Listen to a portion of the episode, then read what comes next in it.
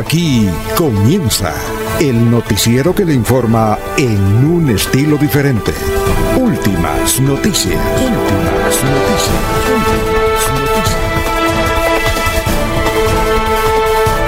La información analizada por los expertos, sin sesgos, explicada con detalles, sin tanta carreta.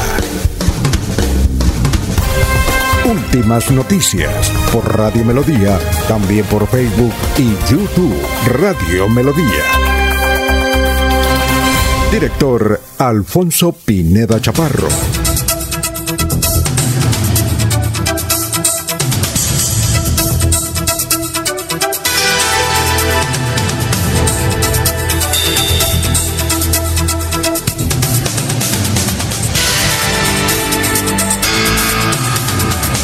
Hoy es lunes. Hoy es lunes 8 de febrero del 2021. Nos abre el micrófono Arnulfo Otero Carreño para hablar por Radio Melodía, 1080m Melodía en línea, por Facebook. Estamos por Facebook Live, estamos por YouTube. Gracias por escucharnos. Tenemos una jornada informativa bastante interesante. Así es que vamos a saludar inmediatamente a nuestros compañeros de base de aquí en la Mm, mesa virtual de Radio Melodía. Laurencio Gamba está en Últimas Noticias de Radio Melodía 1080 AM. Hola Laurencio, ¿cómo se encuentra? Tenga usted muy pero muy buenos días. ¿Cómo está? Alfonso, pues buen día. Saludo para usted, para Arnulfo, Julio Enrique y para los demás compañeros y todos los que nos tienen en los diversos eh, sistemas. Alfonso, las autoridades regionales y nacionales serán las encargadas de conocer, de investigar y de buscar las responsabilidades forestales en Santander, porque se está presentando, claro, es la época que siempre se presenta. Recientemente fue la celebración de la fiesta de la candela, cuando el campesino le agradece a la Virgen y a los por los cultivos, Alfonso. Bueno, muy bien. Se le está yendo un poquito el sonido, Laurencio. Son las 5 de la mañana, 5 minutos. Ya hay gente aquí en nuestro perfil.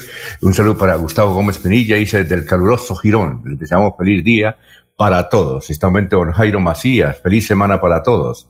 Un saludo también de don Ramiro Carvajal de Deportivos Carvajal, de Aníbal Navas Delgado, gerente general de Radio Taxis Libres, que tiene el teléfono 634-2222 para Juan José Rinconosma, eh, está aquí Benjamín Gutiérrez, Peligan, eh, igualmente Lino Mosquera, eh, Benjamín Gutiérrez, Pedrito Galvis, Paulito Monsalve, y gracias, gracias, Gerardo Gómez Forero desde Alto Viento, lo saludamos, Jorge Becerra desde Los Ángeles, California, Estados Unidos. Vamos a seguir saludando a nuestros compañeros Estamos en las 5 de la mañana, 6 minutos. Jorge Caicedo está en Últimas Noticias de Radio Melodía 1080 AM. Bueno, son las 5 de la mañana, 6 minutos. Jorge, ¿cómo se encuentra? Tenga usted muy, pero muy buenos días. Muy buenos días, don Alfonso. Como siempre, feliz de compartir con todos ustedes este espacio de últimas noticias y poder llegar a toda la audiencia de Radio Melodía, la que está muy pendiente desde primera hora eh, a través del 1080 AM, a través de YouTube y a través de Facebook Live. Para todos ellos que tengan un excelente inicio de semana. Eh, como usted lo dijo, hoy es 8 de febrero, es el 39 día del año, el número 39, y ya quedan 326 días de este año 2021. Una cifra que es noticia en Santander que no es para nada agradable, don Alfonso.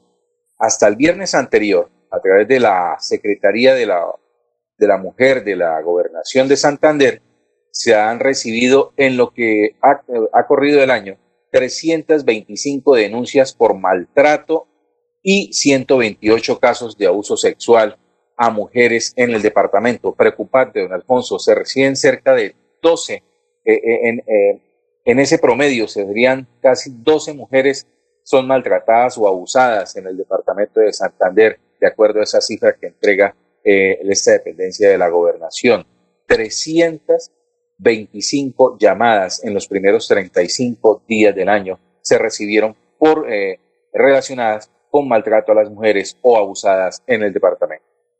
Muy bien, son las 5 de la mañana, 8 minutos, eh, ya comienzan los mensajes. Este es muy temprano que nos envía, dice, mi nombre es Marta Moreno, estamos buscando apoyo de los medios de comunicación porque mi cuñado Carlos Alberto Albarracín Ortega lleva 12 días incubado en, intubado en el Hospital Internacional de Colombia. Necesito terapia ECMO y se le han negado. Se pidió del 5 de febrero a la EPS y su respuesta ha sido tardía y hemos logrado atención por las redes sociales, pero ahora necesitamos los medios de prensa, televisión y radio para que Carlos Alberto tenga una oportunidad de vida. Su hijo mayor, perdón, su hijo menor de edad y su familia lo esperan. Son las 5 de la mañana, 8 minutos. Vamos a seguir con nuestros compañeros. Julio Enrique Avellaneda está en Últimas Noticias de Radio Melodía 1080 AM. Doctor Julio, tenga usted muy, pero muy buenos días. ¿Cómo se encuentra? Bienvenido. Son las 5 de la mañana, 9 minutos. Alfonso, muy buen día para usted, para todos los compañeros en la red y por supuesto para toda, toda la amable audiencia de la potente Radio Melodía. ¿Qué más, doctor? ¿Cómo está? ¿Bien o qué? Bien, bien, Alfonso, por fortuna, sí. Ah, bueno. Eh, ¿Y cuál es el santo hoy? Alfonso, hoy es el día de San Jerónimo, el fundador de la comunidad de los padres eh, somascos. Eh, Somasca es una ciudad de Italia, ¿no? Donde él desempeñó su actividad pastoral de atención a los huérfanos, a los niños, a los enfermos, a todas las personas que, que viven momentos difíciles. Santo de origen veneciano, fue militar, como la mayoría de los jóvenes de su época, algún tiempo es prisionero y cuando sale de la prisión tras eh, haber hecho eh, profundas reflexiones sobre su vida, decide dedicarse al apostolado y a desplegar obras de caridad, vendió todos sus bienes y se dedicó a la atención. Para aquella época, Alfonso, había también pestes, ¿no? Sí, pestes muy fuertes. Y él se dedicaba a atender a los enfermos, de noche enterraba a los muertos y de día atendía a quienes eh, eran víctimas de la enfermedad. Pues finalmente es también sujeto de, la peste y muere en cumplimiento de sus actividades de, atención a las personas que requerían de su ayuda. Bueno, hoy es el Día Internacional de la Epilepsia, doctor.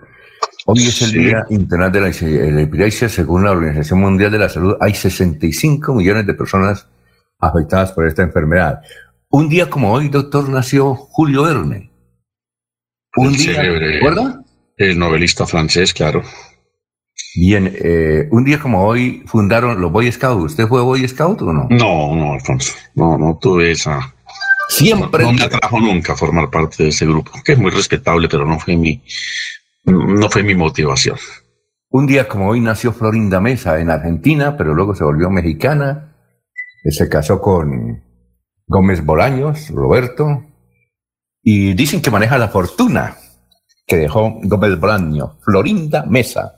Un día como ayer, un coche bomba en el Club Nogal provocó una tragedia. Y un día como ayer falleció la famosa Elenita Vargas. Elenita Sofía Vargas, ¿no? La ronca de oro. En el 2011. Bueno, son las 5, 11 minutos. Doctor, ¿y cuál es la frase de hoy? Alfonso, eh, conocimos ayer por los medios de prensa un informe que elaboraron en algunas eh, universidades de la, de la ciudad y, muy reconocidos eh, epidemiólogos de, de, los Estados Unidos y llegan a una conclusión que es bastante alarmante o inquietante. Entre 3 y 4 de cada 10 muertes por COVID-19 se hubiesen podido evitar. Sí, señor. Y por supuesto señalan que la demora en la entrega, de, en la práctica y en la entrega de los resultados de las personas que han solicitado examen, pues fue lo que generó ese índice tan elevado de, personas fallecidas. Muy bien, y vamos a hacer el resumen, doctor, y al final del resumen vamos, aquí estrenamos una sección con el joven historiador Carlos Augusto González, y es las noticias más importantes en Santander de hace 50 y 25 años. Así es que al final del resumen antes de irnos a la pausa, doctor, pongámosle cuidado a ver si usted recuerda esas, esas noticias ocurridas en Bucaramanga y Santander hace 50 y hace 25 años, ¿le parece? Bueno, si me trae testigo, trataré de hacerlo. bueno, pues puesto. Bien, vamos con el resumen eh, de las noticias nacionales, eh, internacionales y locales. La noticia más importante en Colombia sigue siendo, perdón, en Bucaramanga, eh, sigue siendo los puestos de vacunación, solamente en Bucaramanga y Santander. Los primeros vacunados, hay un portal que más adelante, Jorge, a ver si, si ya puede entrar a, él. Ya hay un portal que, se llama Mi Vacuna aquí en Colombia, donde uno puede mm, incluir su cédula y ahí le dicen si está eh, ya seleccionado para entrar a la vacunación. Eh, los primeros serán los mayores de 80 años. Bien, otro, otra noticia. Un menor de edad murió por los tradicionales piques, piques que se hacen en anillo vial y en el área metropolitana en diferentes zonas, los piques. Oiga, usted cuando fue director de tránsito, doctor Julio, pudo, pudo con esos piques que es muy difícil, ¿no? esos piques de las motos, ¿no? Eh, sí, Alfonso, hay ocasiones en que a los aficionados a, ese tipo de práctica les da por, por eh, realizarlos, pero yo no tuve realmente que recuerde mayores contratiempos con, con ese tema. Muy bien, siguen los piques en Bucaramanga. Otra noticia, eh, murió un distinguido comerciante, era paisita, pero había hecho su fortuna en el Socorro, el famoso dueño de los paisas. No sé si Jorge lo conoció. Eh, se llamaba así, no, no sé mm, si me parece que era el restaurante Los Paisas, él se llamaba Luis María Gómez, tenía 62 años y era de Santuario, Antioquia, eh, siempre salía a hacer deporte, los, generalmente los fines de semana, entre, entre Oiva, entre Socorro y Oiva, y en la carretera fue atropellado y murió. ¿Recuerda usted cuando estaba en su socorro a, este señor, Jorge? Los paisitas. No, no, no. No, no, no. Era un, antioqueño que estaba en labores también de gestión comunal, en labores religiosas y murió. Respondía el nombre de Luis María Gómez. Bien, eh, cinco, quince minutos. Eh, se incendió cerca del páramo de Santurbán. Eh, 800 hectáreas de la selva virgen se consumieron, doctor, y no sé cómo hacen para contarlas, pero los organismos de socorro de Santander y Norte de Santander dijeron que se habían quemado 200 mil frailejones. 200 mil frailejones. Eso fue por ahí eh, en Berlín. Eh, doctor, eh, eh, ¿cómo harán para, para contar 200 mil frailejones? No, Alfonso, pues imagino que por la extensión, por el número de hectáreas, tienen un promedio de los frailejones que existen por hectárea y hacen la operación matemática. Bueno, ese es un sector que usted conoce, ¿no? Se incendia mucho, no es la primera vez, ¿no? Yo conozco algo de la zona, sí, Alfonso. Sí, sí, claro, que está junto al páramo de Santurbán, ahí en Berlín. Bien, otra información, son las 5 de la mañana y 6 minutos, es que el pico y cédula fue levantado solamente para los fines de semana, sábado y domingo, pero de lunes a viernes no hay pico y cédula. Y la ley seca y el toque de queda quedó como siempre. 5 eh, de la mañana, eh, perdón, 11 de la noche a 5 de la mañana. Son las 5.16 y una niña de 14 años eh, murió de un balazo este fin de semana en un barrio que se llama Bavaria 2, al norte de Bucaramanga. Hay varias versiones. Una, eh, bueno, la, versión es así, coinciden todos, pero en la forma como murió hay varias versiones.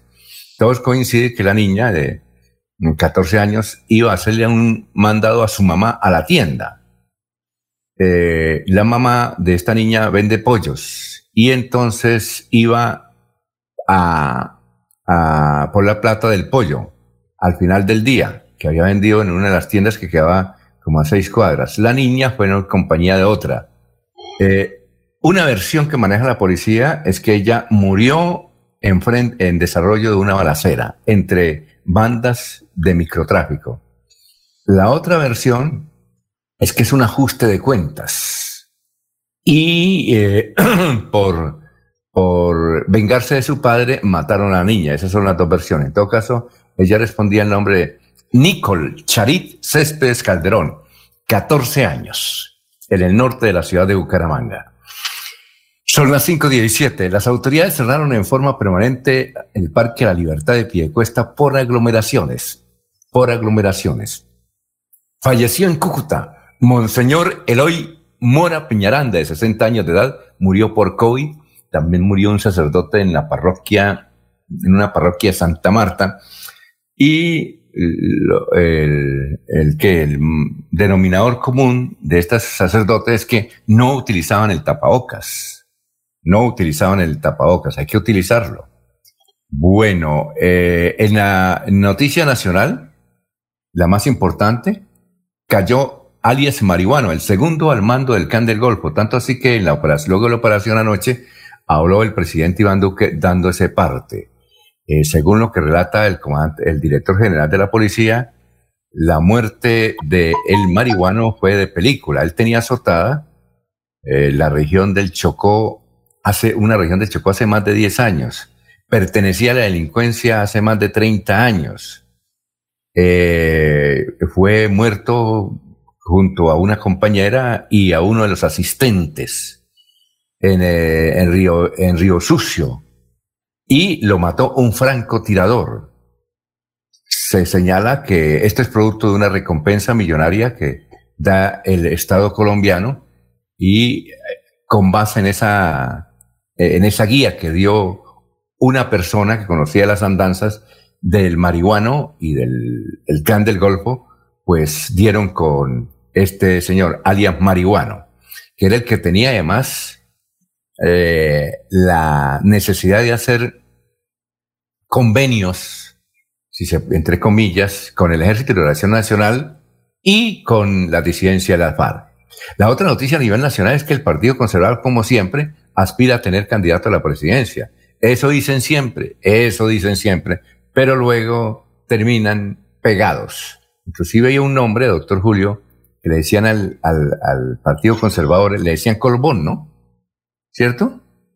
¿Se que decían el partido Colmón? Yo recuerdo que Carlos Augusto Noriega hace muchos años decía que al Partido Conservador le decían Colbón porque siempre se pegaba, ¿no? Sí. Siempre se pegaba. Bueno, y entre los candidatos están... Y eh, difícil de despegar después, ¿no? eh, entre los eh, candidatos a, a, ser partido único del Partido Conservador está Mauricio Cárdenas, Juan Carlos Echeverry, son dos, dos ministros, está el ministro de Defensa Juan Carlos Pinzón, joven, eh, muy uribista, y Luis Alberto Moreno, que es eh, que fue presidente del Banco Interamericano. También se mencionan como alternativos para hacer, para jugar ahí en, esas candidaturas, David Barguil y Efraín Cepeda. Pero David Barguil parece que va a repetir eh, Senado de la República. Bueno, y la otra noticia a nivel nacional es que aparece, ¿Cómo? lo, interesante sería que nos mostraran claramente cuáles son las diferencias que pueden haber, por supuesto, en el plano ideológico, en el plano filosófico y programático, entre el Partido Conservador y el Centro Democrático. Sí, ¿no? Generalmente constituyen dos corrientes distintas de la opinión política. Son muy afines, ¿no? Generalmente. O, son, o, o es la misma persona con dos caras, ¿no? Sí, también, son muy afines. Bueno, eh, otra información es que apareció la mujer que dejó a su esposo para esperar la llegada de Jesucristo allá eh, en el Atlántico. Ella apareció y dijo que se había preocupado, tenía muchos nervios, eh, estaba realmente en una depresión y se fue a vivir mientras tanto con una de sus hermanas. a ver, esta señora, según su esposo, es una señora como unos 40 años, la señora eh, según su esposo, ella vendió todo, figuraba nombre de ella y, vendió todo, es decir, prácticamente lo regaló. Tenían, eh, no sé, creo que una o dos casas, las vendieron y, la platica de los ahorros también los sacó y los, y los, y los, realmente los ferió porque iba a aparecer Jesucristo. El que no ha aparecido es el pastor. El profesor universitario, ese sí fue.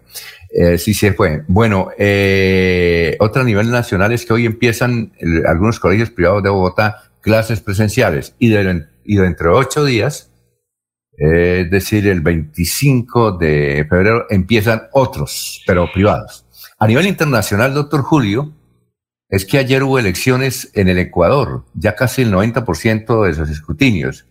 Eh, quedó en primer lugar Andrés Araúz, de 35 años, de la Liga de Correa. la línea del expresidente Correa, sí. Sí, el expresidente Correa no pudo ser candidato, entonces puso a este muchacho, a este señor que le ha ido muy bien. A los 25 años, doctor, vale que a los 25 años fue presidente del Banco Central o el Banco de la República, allá en el Ecuador, a los 25 años. Ha sido cinco veces ministro. Sabe tres idiomas, inglés, eh, francés y ruso. Se educó en Rusia. ¿Sí? Eh, eh, la revista Semana, doctor Julio Enrique, publicó hace ocho días un artículo donde decía que este Andrés Araúz era muy amigo de alias Uriel del Ejército de Liberación Nacional, ese joven que mataron que, también tenía la misma edad de este, de unos 35 años, y unos 35, 35 40, y, y se estimaba mucho. Eh, existen muchas versiones. Dicen que alias Uriel también se educó en, en Rusia y allá fue que, que, se encontraron y se hicieron una amistad. La revista Semana hizo un, un informe, no sé, doctor Julio, ¿usted lo vio? Ese informe de la revista. Algo conocí, Alfonso, sí, sí. Bueno, y esa es la acusación, pero tú una buena intuición. Pero la noticia está, doctor Julio, es en el que va a quedar de segundo. Hay un banquero y un indígena, ¿sí? Un banquero de la extrema derecha y un indígena.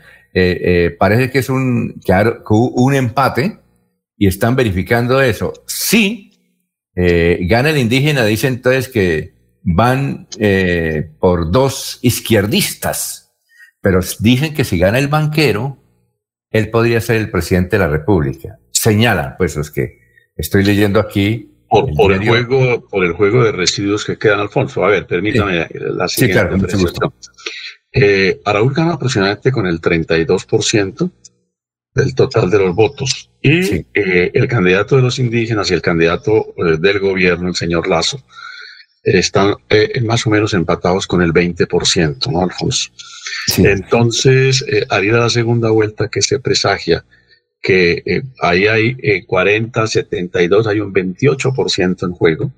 Entre otras cosas, hay un candidato muy importante también electoralmente, Isidro Romero, destacado hombre de negocios, empresario muy vinculado al mundo del fútbol, creo que es el mayor accionista del Barcelona Fútbol Club del Ecuador y de otros equipos de fútbol. Bueno, él tiene el 16%, Alfonso. Es un candidato de origen cristiano, pues nació políticamente en el Partido Demócrata Cristiano, ahora creo que se presentó por un movimiento que se llama Avanza. Y entonces eh, ahí va a haber un juego bien, bien, bien interesante. En primera vuelta no hay duda que el gran derrotado es el gobierno. Sí, señor. Pero en segunda vuelta podría recomponer las cosas porque pues que eh, se eh, vislumbraría que candidatos como Romero, con un 16-17%, una votación significativa, podría perfectamente entenderse con Lazo y ahí les queda todavía eh, el fraccionamiento de todos esos movimientos minoritarios. Es que hubo 16 candidatos, Alfonso. Sí, claro. A las elecciones presidenciales. Entonces, digamos que, como se dice en el algo popular, el chico todavía está sobre la mesa. Sí, señor. Y hay una cosa curiosa. Eh, el banquero, ¿cómo es que se llama el banquero, doctor? El banquero. Eh, Lazo.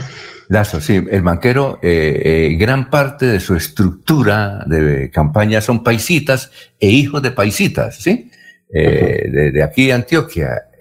¿Recuerda usted que había un aguardiente, doctor, en, no sé si todavía está, trópico era que llamaba en Ecuador? En el Ecuador trópico, sí. Trópico, y decían en ese tiempo, yo no sé si era cierto, pero a mí me comentaba mucho el doctor Aquiles Trevisi que eso eran, los dueños eran paisitas. ¿Sí eran paisitas o no?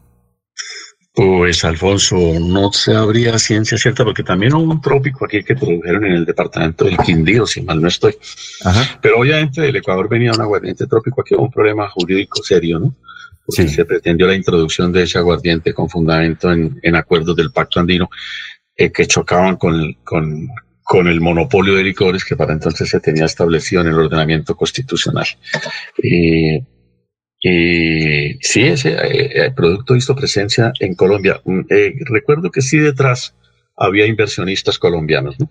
Sí, entonces, si, si gana el banquero, de alguna manera, Colombia tiene una, y sobre todo los, los hijos de los paisitas, son ecuatorianos, pero son hijos de paisitas nos dice la información aquí que encuentro en el diario El Universo de Guayaquil. Bueno, y la otra noticia internacional tiene que ver con la vacuna.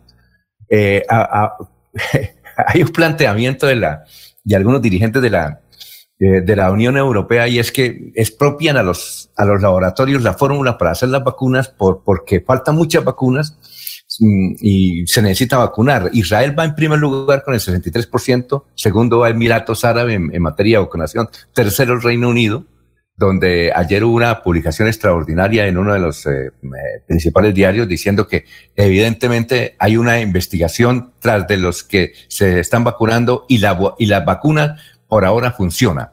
en cuarto lugar está Estados Unidos, luego sigue Italia, México, Rusia y aquí en América Latina va muy bien Chile. Chile. Chile yo creo que es el país de América Latina donde van a vacunar a todo el mundo de primero. Bien, eh, bueno, doctor, vamos a escuchar al historiador Carlos Augusto González, joven historiador de las noticias de hace 50 y 25 años. Así es que le decimos a Carlos Augusto, muy, pero muy buenos días. Buenos días. Hace 50 años las noticias más importantes en Santander fueron, murió el empresario y cónsul de Dinamarca en Bucaramanga, Jorgen Clausen, hijo del fundador de la primera cervecería de Colombia, Christian Peter Clausen secretario de Fomento de Santander rechaza acusaciones de peculado en la construcción de la vía La Paz Santa Elena de Lopón. Y hace 25 años fue noticia lo siguiente, caos en el centro de Bucaramanga por rifirrafe entre el director de tránsito Jorge Villamizar y un conductor de bus que paró en sitio prohibido en medio de un operativo de control vial. Una llamada anónima alertó a la policía de un presunto acto terrorista en el aeropuerto Palo Negro. Expertos en explosivos inspeccionaron el terminal aéreo. Bueno, oiga, doctor, eh, eh, sobre hace 50 años, eso fue en 1971. ¿Había escuchado hablar de ese señor que murió? ¿De Clausen? Sí. Claro, Alfonso. Personaje histórico en, el departamento de Santander, uno de los hombres que, que aportó con su creatividad al desarrollo de la, de la industria, vinculado por su apellido, por su eh, razón familiar a, a, la producción de la cerveza Clausen, ¿no? Perfecto. Y en, 1900, en 1996, esas noticias que leyó él como un día, como hoy, 8 de febrero de 1996, ¿recuerda usted a Jorge Villamizar, que fue director de tránsito? No lo recuerdo muy bien. Él, él era, eh, él, eh, hubo una polémica, creo que el que lo nombró fue Carlos Ibáñez, una polémica porque él no figuraba de candidato, él fue profesor de matemáticas de la Universidad Industrial de Santander. ¿Recuerda usted? Que le decían loco, el, loco matemático, y él pidió una licencia en la UIS para irse a trabajar. Creo que es él, de Jorge Villamizar. Jorge Humberto Villamizar, algo por el estilo. Y fue muy joven, muy joven a ser director de tránsito. Yo recuerdo que él armaba unas polémicas, pero polémicas duras, eh, y en esa época que el alcalde era Carlos Ibáñez Muñoz. Entonces no, eh, no encuentra eh, el nombre de él ahí en su, en su memoria de los. No, no, Alfonso, no, no, no lo recuerdo muy bien. Para aquella época yo estaba por Bogotá haciendo por ahí unos cursos de posgrado y después me radiqué fuera del país. Entonces, permanecí unos años. Ahí, pierdo, como dice nuestro amigo Pintuco, ahí hay un bachecito es mi memoria respecto de los sucesos históricos aquí de Bucaramanga. Pero ya algún oyente nos, nos, nos recordará. Yo sí recuerdo que le hacíamos muchas, muchas entrevistas a él, al gran Jorge Villamizar, que era profesor de matemáticas. Y además cuando se estaba pareciendo Mocus, y le decían que él se parecía en su forma de ser a Mocus, porque tiene unas cosas eh, en materia de educación vial muy, muy raras para nosotros en esa época pero él, él, las, él las sacaba adelante, sacaba adelante. Muy bien, no sabemos qué se hizo Jorge Villamizar, yo creo que ya está pensionado, Jorge Villamizar. Bueno, 5.31 minutos, eh, Jorge, nos, eh, nos miró la, el portal ya donde podemos consultar la vacunación. Eh, Jorge, perdón, abre el micrófono. Perdón, Jorge, gracias. Sí, señor, es una aplicación, un aplicativo dentro de la página del Ministerio de Salud. El enlace es eh, mivacuna.gov.co y allí pues se encuentra todo el procedimiento para la cual usted pues pueda eh, no solamente eh, informarse sobre cómo será el proceso de vacunación que inicia el próximo 20 de febrero, sino que además usted también puede consultar eh, todo lo, referente a los biológicos que serán aplicados e incluso puede usted postularse para ayudar a alimentar esa base de datos de colombianos eh, que estarán dispuestos a recibir esta vacuna. Sí, bajo el lema de me informo, me consulto y me postulo, pues eh, básicamente todas las eh, acciones que se pueden realizar a través de este aplicativo dentro de la página web del Ministerio de Salud. Sí, eh, por ejemplo, a mi madre, que tiene 90 años, eh, la metimos ahí en, el, en, en, esa página y ella ya figura. Es decir, los, los mayores entre 80 y 90 años, ellos ya figuran ahí, les dan una prioridad. Es decir, cuando llegue las, eh, eh, viene una prioridad en ese sentido. Voy a buscarle acá. Eh, por ejemplo, ella dice consulta personas 01, etapa 1. Y entonces es una prioridad, ¿cierto? Sí, esa etapa 1 corresponde a las personas, a los adultos mayores, mayores de, de, 60 años y a la línea, al personal vinculado a la salud, al personal sanitario que durante el último año pues ha estado atendiendo toda esa eh, complejidad que vino con la pandemia. Sí, señor.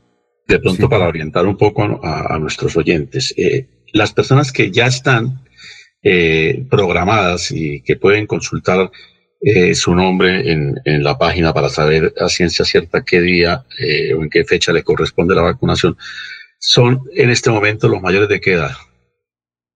En la primera línea están desde los primeros días la persona de la, etapa 1, adultos de 80 años y, o más y talento humano de salud en la primera línea de atención a la COVID-19. Podrán consultar lugar, fecha y sitio de vacunación. Es decir, si una persona de 55 años, por citar a alguien, eh, ingresa a la página, todavía no aparece registrado. No aparece, no aparece porque yo un hermano que se llama David, él entró a la página y dice que todavía no aparece. Está, aparece el nombre de él, obviamente, pero dice, usted todavía no, no, está clasificado.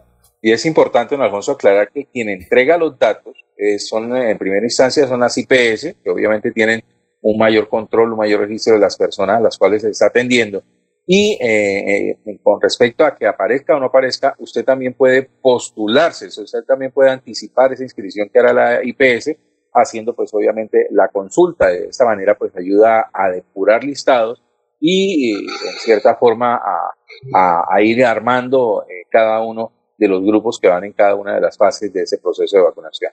Bueno, vamos a una pausita para seguir hablando de este tema y de otros porque ya hay más compañeros de actividad periodística aquí en Radio Melodía. Estudia en Uniciencia y obtén el 10% de descuento en tu matrícula 535. Melodía es la radio que lo tiene todo. Noticias. Deportes. Música Variedades.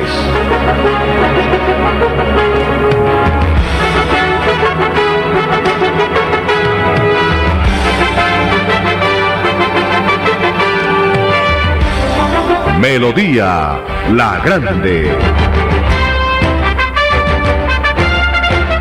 Es momento de continuar con tus sueños. Especialízate en Derecho Constitucional en Uniciencia, con docentes magistrados planes de financiación, posgrado interdisciplinario. Inscríbate al 630-6060, extensión 1028 y este 2021 obtén un nuevo logro en tu vida profesional. Te presentamos el proyecto Parque Tecnológico Ambiental Chocoa, un parque a 19 kilómetros del casco antiguo de Girón, en el que se desarrollará una operación con los más altos estándares de calidad, amigables con el ambiente, garantizando el respeto, la protección y preservación total de los recursos naturales. Veolia, renovando el mundo. La Feria Escolar Cajazán te da más. Ven a nuestro supermercado Cajazán Puerta del Sol y aprovecha tu bono escolar, descuentos, grandes opciones de crédito y muchos beneficios más. Ven y aprovecha todo lo que tenemos para ti. Garantizamos todos los protocolos de bioseguridad. Aplican condiciones y restricciones. Promoción válida hasta el 28 de febrero del 2021. Vigilado Supersubsidio. Se va la noche y llega últimas noticias. Últimas noticias. Todos los días, desde las 5 de la mañana. Empezar el día bien informado y con entusiasmo.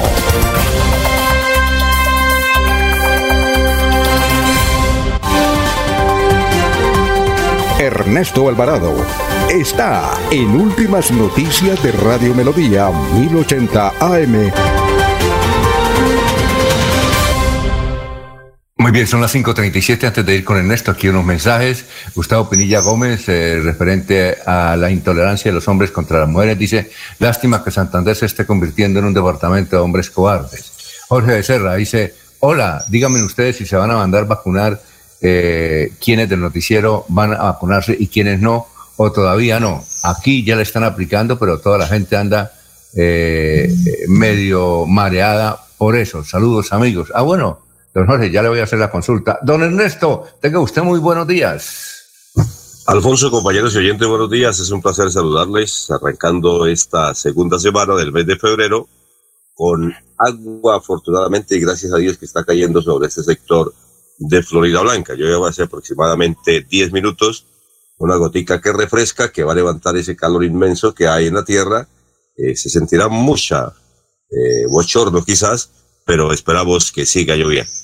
Bueno, pregunta de don Jorge Becerra, desde Los Ángeles a esta hora, que nos dice que ya son las 2 de la mañana, 39 minutos.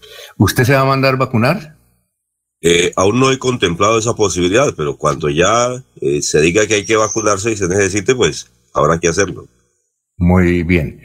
Eh, bueno, ¿y del Atlético Bucaramanga qué tenemos? El Atlético Bucaramanga juega hoy a partir de las 8 de la noche contra la Equidad en el estadio Alfonso López. Carlos Herrera Verdal será el árbitro del partido. El mismo se puede ver por las dos plataformas, tanto el Win Más como el Win Normal. Eh, esperamos que Bucaramanga muestre la misma determinación del partido anterior contra el América de Cali y los hinchas quieren, desean, anhelan que siga subiendo en la tabla de posiciones. Ojalá esa alegría del partido contra el América de Cali, en el cual se sacó un valioso empate continúe en el día de hoy. Bueno, Ernesto, y sobre si usted quiere o no vacunarse, o que llegará el momento, eh, le cuento que en Estados Unidos y en Inglaterra ayer eh, hubo varios eventos, entre ellos deportivos, eh, varios festivales, y en todos los sitios donde la gente iba entrando, así lo mostró la televisión, le pedían el certificado de vacunación, vea usted. y el que, el que no lo tuviera no lo dejaban entrar. O sea, va a ser obligatorio. Eh, pues sí, porque ya comenzaron, ¿no le digo? Ayer mostraron en Inglaterra y en, y en Estados Unidos que cuando iban a entrar, certificado de vacunación, el que no tuviera no podía entrar. Pero tenía que estar, entrar con tapabocas y todos los, todo, todo el asunto, ¿no?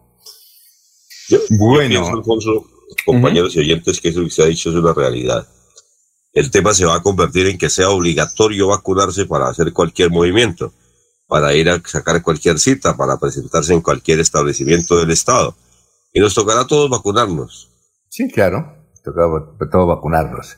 Bueno, entonces el Atlético Bucaramanga juega hoy, partido en el eh, aquí en el estadio Alfonso López, ¿no? Sí, señor. Contra, contra la equidad. Bueno, ¿qué tal es la equidad? ¿Cómo va la, equidad? ¿Bien? La equidad trae a un santanderiano, Daniel Mantilla, que ha sido la novedad durante los últimos partidos de este equipo asegurador y ha venido mostrando uh, una gran eh, efectividad los muchachos de la capital de la República. Va a ser un buen partido. Eh, Usted sabe. Todo dependerá de la actitud de los jugadores del Atlético Bucaramanga. La Equidad hoy por hoy está en el octavo lugar, tiene siete puntos, mientras que el Atlético Bucaramanga ocupa el puesto número 12 con cuatro puntos. ¿Usted sabe que ese equipo La Equidad fue fundado por dos santanderianos? Me dicen que el doctor Chávez fue fundamental en esa mm, actividad. es decir, tres santanderianos. Entonces, eh, ya le, oí los nombres. Orlando Céspedes. Que estuvo eh, mucho tiempo en, otras entidades. Sí, el, el, doctor Jaime Chávez, que le gusta mucho el fútbol. Ese, ese le sale fútbol por todos los lados, ¿no? Y todavía juega. Todavía juega. Clemente y Clemente Jaime de San Andrés, Santander. Clemente Jaime. no sé si usted lo conoce, pero. no, no, Clemente, no, sé si todavía. Clemente Jaime de San Andrés, pero no creo que sea él. No, Clemente Jaime es un, hombre dirigente del cooperativismo que fue presidente mucho tiempo de, de, de, la equidad. No, eh, no, no, lo tengo codificado. Oiga, y aquí los eh, cronistas deportivos no resaltan eso, que tres santanderianos fundaron el equipo de la equidad ya lleva como 15 años más, ¿no? Sí, ya lleva tiempitos y ya se ha hecho buenas temporadas siempre, ¿no? Un equipo que le compite a Millonarios y Santa Fe en la capital de la República. La tradición de Millonarios y Santa Fe, eso no va a ser fácil de superarla. Pasa que igual, a, igual que la del área metropolitana, eh, la hinchada la tiene Atlético Bucaramanga, pero hoy por hoy uno de los equipos que se proyecta es el Real Santander, a quien muchos no quieren, pero que personalmente me alegra esa actividad porque le ha dado mucha oportunidad, no solamente a los jugadores santanderianos, sino de otras regiones. Bueno, ¿qué otras noticias, qué, noticias tenemos, eh, Ernesto? 543. Eh, hablemos del COVID-19 en el departamento de Santander, que ayer dejó 225 nuevos casos para un total de fallecidos ayer de 21. Eh, se dice que en el departamento hay 85.939 casos de COVID-19. Y un problema inmenso se ha presentado en el municipio de Piedecuesta porque las autoridades han tenido que cerrar el parque principal eh, debido a la gran cantidad o aglomeración de gente que todos los días estaba sobre ese sector. El secretario del Interior, Jairo Correa, ha manifestado que esa decisión eh, no será levantada hasta que se analice el nivel de contagio de pandemia. Las aglomeraciones tienen muy preocupados al gobierno de esta localidad y le están pidiendo a los habitantes que tengan mucha mesura, que no se aglomeren en el parque. En pie de cuesta, a la fecha reporta 6.156 casos de, COVID, en 3.260 mujeres y 2.896 hombres. Hay 215 fallecidos en pie de cuesta y el total de personas recuperadas es de 5.570 casos. Todos sabemos que el Parque La Libertad en pie de cuesta es el sitio de encuentro de los habitantes de esta hermosa población. Ernesto, es que vi un Twitter en el sentido de que Jorge Enrique Balbuena, usted lo conoce, ¿no? Sí, un gran eh, voz comercial que está afectado por delicado el de salud, sí. Está por el COVID. No sé, ¿Usted no sabe cómo, cómo estará? Eh, no, la verdad no sé, pero sí sé que está delicado de salud, al igual que Álvaro Aguas. Ah, pero Álvaro ya parece que está saliendo de la clínica. Sí, él ha estado recuperándose, sí. Hoy averiguamos más sobre Jorge Enrique, la verdad. Jorge Enrique. Esos, temas son tan sensibles que, empieza uno a, averiguar y lo piensa diez veces. Sí, sí, sí. Pero sí, está en, en estado delicado de salud Jorge Enrique. Muy bien. Son las 5.45. ¿Qué iba a decir, Jorge? No, señor. Ah, bueno, pues aquí vamos a una pausita. Estamos en Radio Melodía. Eh, son las 5.45. Tu casa ahora es el lugar ideal y Cofuturo te ofrece la oportunidad de renovar tus electrodomésticos y víveres fundamentales para toda la familia.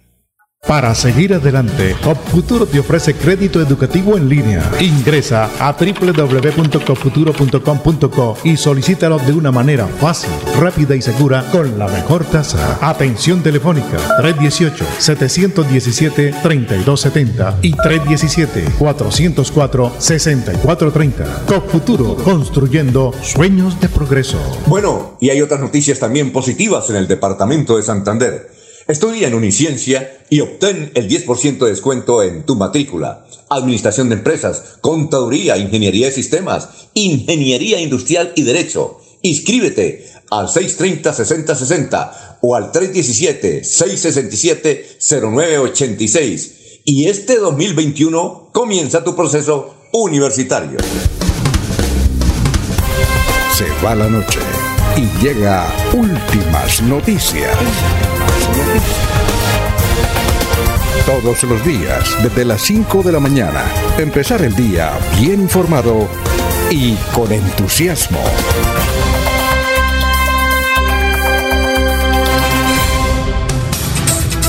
Son las 5.46. Sergio Ospina nos dice, feliz día a todos, un saludo desde Provenza, donde llueve torrencialmente. Aquí todas las noches se roban las alcantarillas y los contadores del agua y la policía, ¿dónde está? Eh, Juvenal Ortiz nos dice, eh, está lloviendo muy duro aquí en Cañaveral. Bueno, noticias a esta hora, Jorge, pero entonces vamos a responderle a su tocayo Jorge Becerra, si, que dice, hago una encuesta ahí si ustedes se van a vacunar, porque dice él que en Estados Unidos la gente le da cosita vacunarse. Eh, ¿Usted se va a vacunar, Jorge? Sí, claro, si me alcanza la inmunidad para llegar hasta el, mi turno, por supuesto.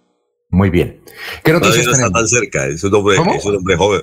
Como Jorge es un hombre tan joven, todavía no está tan cerca. no, y, y, la semana pasada sí hice el examen y no tiene, le salió negativo. Así es que por ahora está bien, ¿no? Bueno, Jorge, noticias. Así es, don Alfonso. Eh, conmoción ha causado la muerte de un niño de 13 años que falleció durante la noche del 6 de febrero luego de sufrir un accidente de tránsito en el barrio El Porvenir por la calle 105 antes de llegar al anillo vial, exactamente en la transversal de Malpaso. Según el reporte, al preadolescente, quien iba a máxima velocidad en su bicicleta, chocó contra una motocicleta, haciéndolo volar varios metros y morir en el siniestro. De esta situación se pronunció el, eh, el vocero y veedor de los motociclistas, José Velázquez, quien eh, informó que el joven habría muerto por estar practicando el, famoso Gravity. Gravity es una práctica que han querido presentarla como deportiva y, que consiste en el dejarse eh, descolgar o el descenso a través de, pendientes por cuenta de la fuerza de gravedad en bicicletas que por lo general no cuentan con dispositivos de seguridad. Eh, esto fue lo que sucedió allí en Malpaso con este joven de 13 años, Dan Alfonso, quien eh, ya, eh, ya se han recibido denuncias por parte de vecinos de ese sector, en la cual los jóvenes pues aprovechan las pendientes de, las vías para practicar esto del gravity. ¿Eso es como el ciclocross, más o menos? No, no, don Alfonso. Los muchachos lo que hacen es aprovechar las pendientes para descender a toda velocidad y hacia el final de, de, esta misma. Eh, por lo general, pues eh, no llevan eh, como es? equipamiento de seguridad como cascos u otros accesorios y como no hay control de la velocidad de la bicicleta, pues llega un momento en que puede ser, es muy difícil controlarla y pues, pues, suelen ser como, como son las vías, la mayoría de vías en, nuestro país que estas pues cuentan con los dos sentidos de, para transitar, pues muchas veces pasan al carril contrario y se encuentran de frente allí con un vehículo que vaya eh, subiendo. Va ah, muy bien. Ernesto, noticias a esta hora, 5.49. ¿Y no está Laurencio? Ya vamos con Laurencio, enseguida, enseguida usted, claro. Ah, pensé que era que no estaba Laurencio, muy extraño. No, Laurencio está así, está como callado. Sí. Alfonso, pues si hay mucha carreta, ¿para qué echamos más? Ah, sí, sí, sí, sí, sí, sí, sí, claro. Bueno, eh, Ernesto, vamos con su noticia y luego con Laurencio. Bueno, eh, sigue la indisciplina de la gente, esto no va a parar. Eh, por en medio de muchas actividades y ante el llamado de la comunidad, la policía ha descubierto otra fiesta clandestina en el barrio San Francisco. Fueron 32 comparendos que se realizaron allí a personas que estaban compartiendo en un establecimiento, violando todo toque de queda y medida de bioseguridad. A propósito, ahora que ya no hay pico y cédula en el área metropolitana, pues creemos que la gente se va a desbordar a las calles a hacer sus diferentes actividades. Eh, han manifestado las autoridades que seguirán con los controles y que le piden a la comunidad que denuncie, que es la única manera para llegar a estas fiestas clandestinas que causan inconvenientes en muchos sectores del área metropolitana. Eh, algunos amigos nos han manifestado también que han llamado a las autoridades, pero que realmente eh, no han acudido. Creemos que es muy difícil acudir a atender todo el llamado de la comunidad porque la gente se está desbordando eh, para salir de cualquier forma. Bueno, son las 5.51, Laurencio, lo escuchamos. Estamos en Radio Melodía. Saludamos a Lucía Rodríguez, que nos escucha desde el centro de Bucaramanga. Laurencio, lo escuchamos. Alfonso, será la Fiscalía y autoridades ambientales que investiguen cuáles son las causas de varios incendios forestales en Santander, sobre todo para ver si hay eh, manos criminales, porque se pueden inventar algunas cosas por ahí oscuras. Los agricultores se deben pregar a Dios para que permitan no hay lluvias porque los cultivos, los animales domésticos están en riesgo por la ausencia de lluvias. El gobernador de Santander visitó varios municipios de Santander con el propósito de conocer los programas de bioseguridad que se aplican en cada uno de ellos y los planes para la vacunación masiva contra el COVID-19. Luego de varios días, la celebración anoche de la fiesta de Nuestra Señora de la Candelaria finalizó en Suaita, donde los campesinos, particularmente los cañicultores, agradecieron a la Virgen y a Dios por sus cosechas.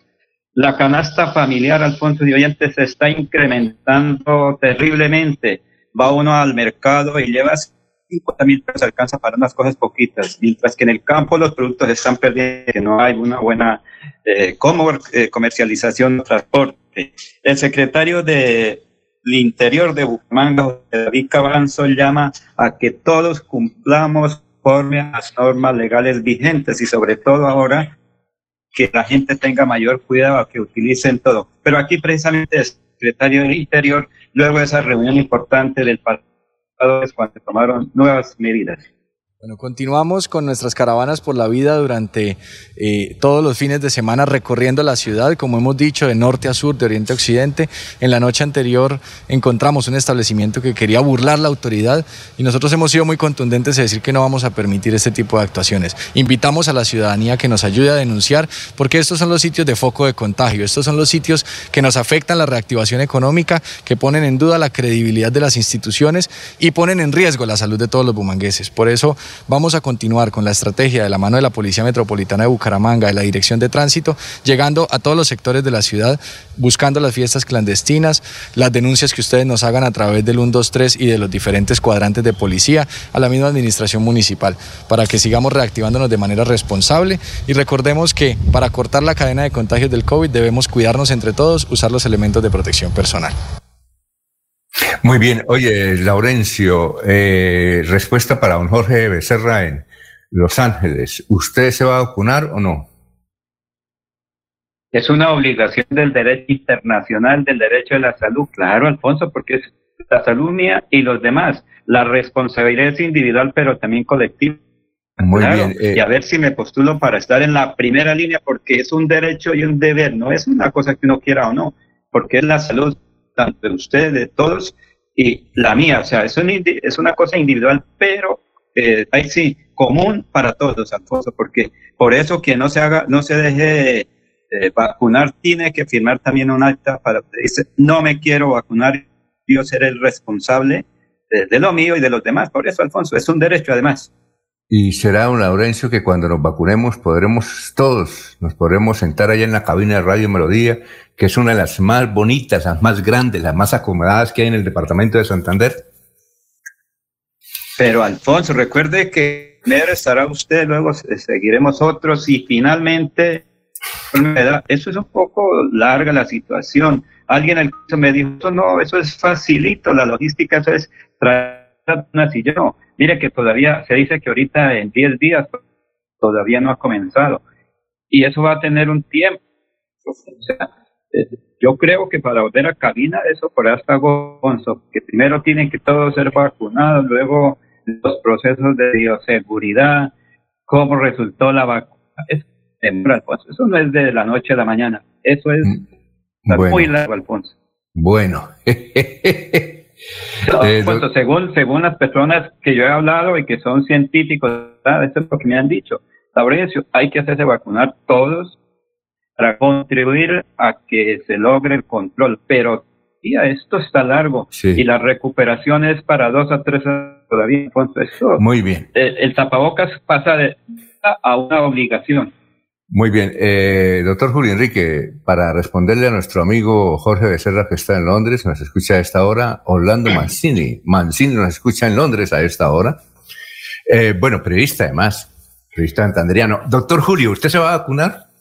Claro que sí, Alfonso. Creo en la ciencia, creo que la vacuna, las distintas vacunas ya han sido eh, objeto de, pruebas, de verificaciones. Sus resultados hasta el momento eh, se muestran eh, positivos, Alfonso. Creo que es el instrumento, bueno, las vacunas han sido la salvación de la humanidad, Alfonso. Si uno mira la historia de las vacunas, eh, es lo que ha podido preservar y desterrar un sinnúmero de, de enfermedades, muchas de ellas, o, de infecciones o virus, qué sé yo, muchos de ellos más de tétricos, de, de mayor intensidad que, que, el propio, que el propio COVID. Creo, Alfonso, que que tenemos todos que, eh, concentrarnos en la lucha contra el COVID, aportar a la lucha contra el COVID y, y, el modesto aporte que podemos hacer y con el cual recibimos un gran beneficio es el de nuestras es el de, el de, el de acogernos al proceso de, de, vacunación. Alfonso, por lo demás también, es decir, porque eh, necesitamos que la vida tienda nuevamente a su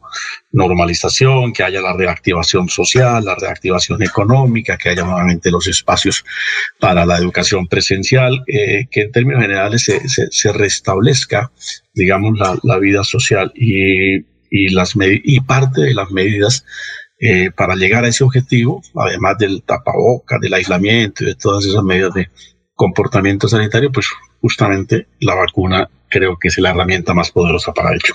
Oye, doctor Julio Enrique, otra cosa. Eh, eh, ¿Usted qué opina de Manuel Elkin Patarroyo?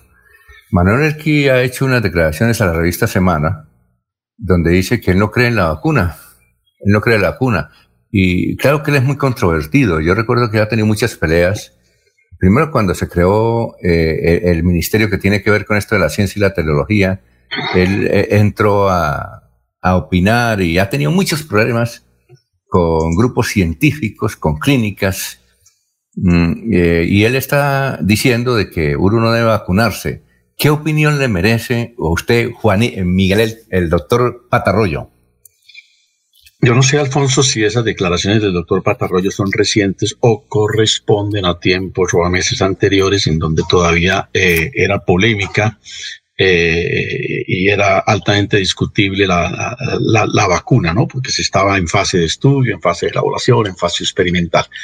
Eh, porque no, no entendería ahora, una vez ya, ya consolidada, ya experimentada, ya aceptada, ya reconocida, la vacuna como una de las fórmulas de salvación o de lucha contra el COVID, el porqué de, eventuales declaraciones en ese sentido del doctor Manuel Elkin Patarroyo, un científico colombiano muy respetable, que hace unos años construyó un nombre con base en sus investigaciones justamente sobre vacunas, ¿no? Sí, son recientes, doctor, son recientes. fueron, eh, a mediados de enero, se las dio a Salud Hernández a la revista Semana. Eh, se las dio a Salud Hernández a la revista Semana y están y él critica la, no solamente él, hay varios científicos, hay uno argentino, hay uno chileno, eh, pero bueno, hay que, hay que analizarla. Por ahora. Perdón, eh, pero Alfonso, Alfonso. Don Alfonso, perdón. Tengo, tengo una, un artículo de revista Semana fechado el 8 de febrero de 2020, en la cual Manuel Quimpata Arroyo, en diálogo con Salud Hernández, habla de la vacuna rusa y dice, vacuna rusa, no nos dejemos engañar, dice Patarroyo, precisamente tras el anuncio durante esos días del presidente de Rusia, Vladimir Putin, con respecto al desarrollo de la primera vacuna contra la COVID que se conoció en el mundo y de la cual pues hasta ese momento no se tenía mayor información. Creo que ese puede ser el artículo del que está recibiendo referencia por cuanto en el, en el historial de artículos de semana de Patarroyo no, no encuentro uno más haciendo referencia a la vacuna. Bueno, ¿qué decir, Laurencio? Alfonso, parece que esas eh, declaraciones, señor, parece que esas declaraciones fueron fuera de contexto y como dice Jorge, fueron en desde hace un año atrás. Pero otra cosa, Alfonso, recuerde que es uno de los investigadores. Él lleva, digamos, 50 años investigando. Pero si fuera la vacuna que él ha investigado para la época estaría diciendo lo mismo. No, Alfonso, lo que pasa es que eh, el contexto donde fue realizada la entrevista y actualizada, pues cambia muchísimo. Entonces parece que es la situación. Sin embargo, él es un científico que conoce, estudia. Entonces uno dice, ¿cómo un científico, una persona que ha hecho tantísima contribución al desarrollo de la humanidad, ahora diga eso? Entonces uno dice, bueno, pero sería la vacuna de él, entonces sería buena, entre comillas. Sí, perfecto. Eh, son las seis de la mañana, un minuto, estamos en Radio Melodía, vamos a hacer una pausa eh, y desde luego vamos a leer más adelante los eh, mensajes de los oyentes. La Feria Escolar Cajazán te da más. Ven a tu supermercado Cajazán Puerta del Sol y aprovecha tu bono escolar. Son las seis y un minuto. Aquí Bucaramanga, la bella capital de Santander. Transmite Radio Melodía, Estación Colombiana, HJMH, 1080 kilociclos, 10.000 vatios de potencia en antena, para todo el oriente colombiano. Cadena Melodía, la radio líder de Colombia. En el Parque Tecnológico Ambiental Chocoa, las aulas ambientales serán un espacio dedicado a la enseñanza y socialización, donde se impartirán conocimientos de procesos medioambientales a niños, estudiantes de colegios, universidades, empresas y comunidades en general. Veolia, renovando el mundo. Un especial saludo a los habitantes de Bucaramanga y Santander. Les habla el doctor Javier Aristizábal. He investigado las plantas medicinales colombianas por 20 años. He creado la terapéutica natural al altel para tratar las principales enfermedades de los colombianos. Estoy con ustedes de 10 y 30 a 11 de la mañana por esta emisora. Estoy seguro que lograré cosas interesantes en la salud de todos ustedes. Cuando piensas en amor, pasión, piensa en mí, Damiana. Pide ahora mismo tu tableta de Damiana para que disfrutes al máximo de una relación sexual con toda la energía, vitalidad y que te permita durar el tiempo que tú quieras. Damiana, pídela a domicilio en Bioalterna 643 6636 o al celular 321 441 6668. Bioalterna, calle 55 31 17, Barrio Antiguo Campestre, Bucaramanga. Se va la noche y llega últimas noticias. Todos los días, desde las 5 de la mañana, empezar el día bien informado y con entusiasmo.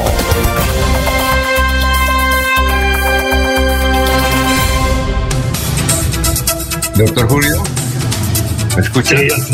Sí, cuénteme. ¿Me, me, me, me puede averiguar, me puede ayudar a averiguar esto? Me dice que esta madrugada, se- desde esta madrugada se registra un incendio en una fábrica de papas fritas en la Concordia. Y yo el único eh, productor de papas fritas es el de la Victoria. Eh, eh, Productos La Victoria, que queda ahí en la carrera 22 o 21 de la ciudad de Bucaramanga, cerca del parque. ¿Me ayuda a averiguar eso, doctor Julio? Voy a tratar inmediatamente de establecer, Alfonso. Ujú. Bueno, mientras tanto, vamos con más noticias, Jorge. Son, sí, cuénteme, Jorge. 6 y 5. No, eh, toca averiguar con el tocayo. Ah, sí, con Julio César. Un saludo para Julio César. noticias, Jorge. Lo escuchamos. Así es, don Alfonso. Eh, noticias con el COVID, sobre el COVID-19 en el departamento de Santander. En las últimas horas, don Alfonso, 21 personas murieron a causa del coronavirus, entre ellas una mujer de 26 años en el municipio de Socorro. Según el Ministerio de Salud, los decesos registrados durante la jornada del domingo corresponden a pacientes que residían en Aratoca, Barbosa, Barranca Bermeja, Bucaramanga, Florida Blanca, Piedecuesta, San Gil, San Vicente de Chucurí y Socorro. Este 7 de febrero también fueron reportados 225 contagios y así el departamento totaliza 85.939 casos y 3.047 muertes. Bueno, nos escribe Héctor Hernández Mateus. Buenos días. Mucha duda en el manejo de las vacunas, máxime cuando al frente del INVIMA se encuentre el doctor Julio César Aldana, un protegido del expresidente Uribe. Ya sabemos el actuar de este grupo político. Gustavo Pinilla Gómez dice, muchos dicen que no se vacunan por miedo a que les inoculen un chip. ¡Qué estupidez! Eh, Mario Fernando Mantilla Rondero dice, el tránsito de Bucaramanga es un caos. Los motorizados y taxistas irrespetan las partes, transitan en contravía, omite la luz roja de los semáforos. Más noticias a esta hora, Ernesto, y una pregunta de, de una oyente. Ese Parque La Libertad que usted dijo que habían cerrado porque había muchas aglomeraciones, ¿es el principal o es el que queda cerca del colegio de la presentación? No, no, es el parque principal. Ah, bueno, perfecto. Eh, es el parque principal. eh, debieron colocar incluso valles allí para que la gente no vaya a aglomerarse sobre este sector. Los parques son sitios eh, acostumbrados en esta población, bueno, casi en todas partes, para la reunión de amigos y pues todo el mundo estaba muy tranquilo, por eso las autoridades debieron tomar esa determinación en pie de cuesta. Eh, incluso no se puede estar ni siquiera ahí cerca del atrio, a, a raíz de estas medidas, eh, de- o sea, de la iglesia. Bien, eh, vamos a irnos para Florida Blanca o quedarnos aquí en Florida Blanca, porque continúa la preocupación de los conductores debido a la gran cantidad de trancón que se está presentando en la entrada al centro de la población cuando uno va del colegio Vicente Azuero hacia Paragüitas para terminar allá en el parque principal. La razón del mismo es que hay semáforos dañados sobre este sector de Florida Blanca que no se han podido arreglar y presentan muchos inconvenientes. Conductores manifiestan que han tenido que soportar trancones hasta de una hora y no encuentran vías alternas. Por eso están pidiendo a las autoridades de Florida Blanca ponerle cuidado al arreglo de los semáforos que ya llevan unos cuantos días causando inconvenientes a la gente que se moviliza por este sector. Bueno, las seis y ocho minutos, don Laurencio, lo escuchamos. Seis y ocho.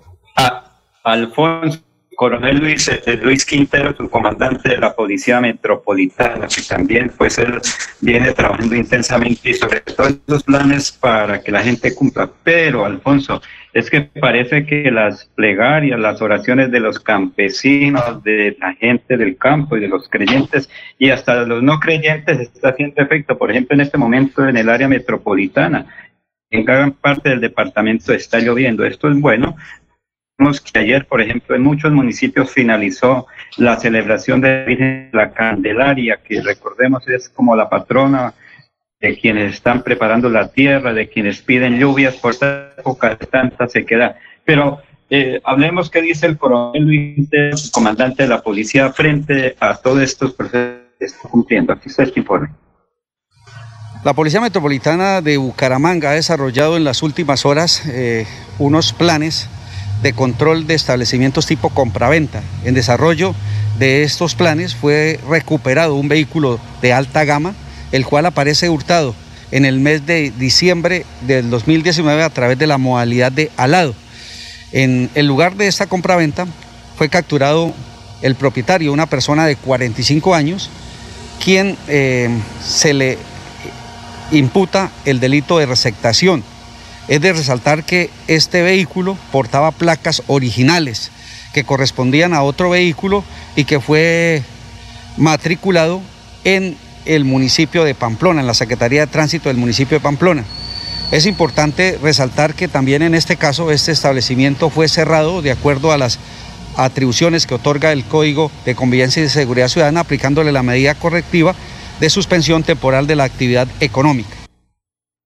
Bueno, este fin de semana desplegamos la Caravana por la Vida en compañía de la Administración Municipal, donde se logró intervenir un establecimiento en el sector del norte, establecimiento que venía funcionando con algunas irregularidades, donde se realizaron 32 comparendos a, a diferentes personas por infringir el código e igualmente fue objeto de, un cierre temporal aplicado por el señor comandante de la estación, de acuerdo a las atribuciones que le otorga el Código de Convivencia y Seguridad Ciudadana.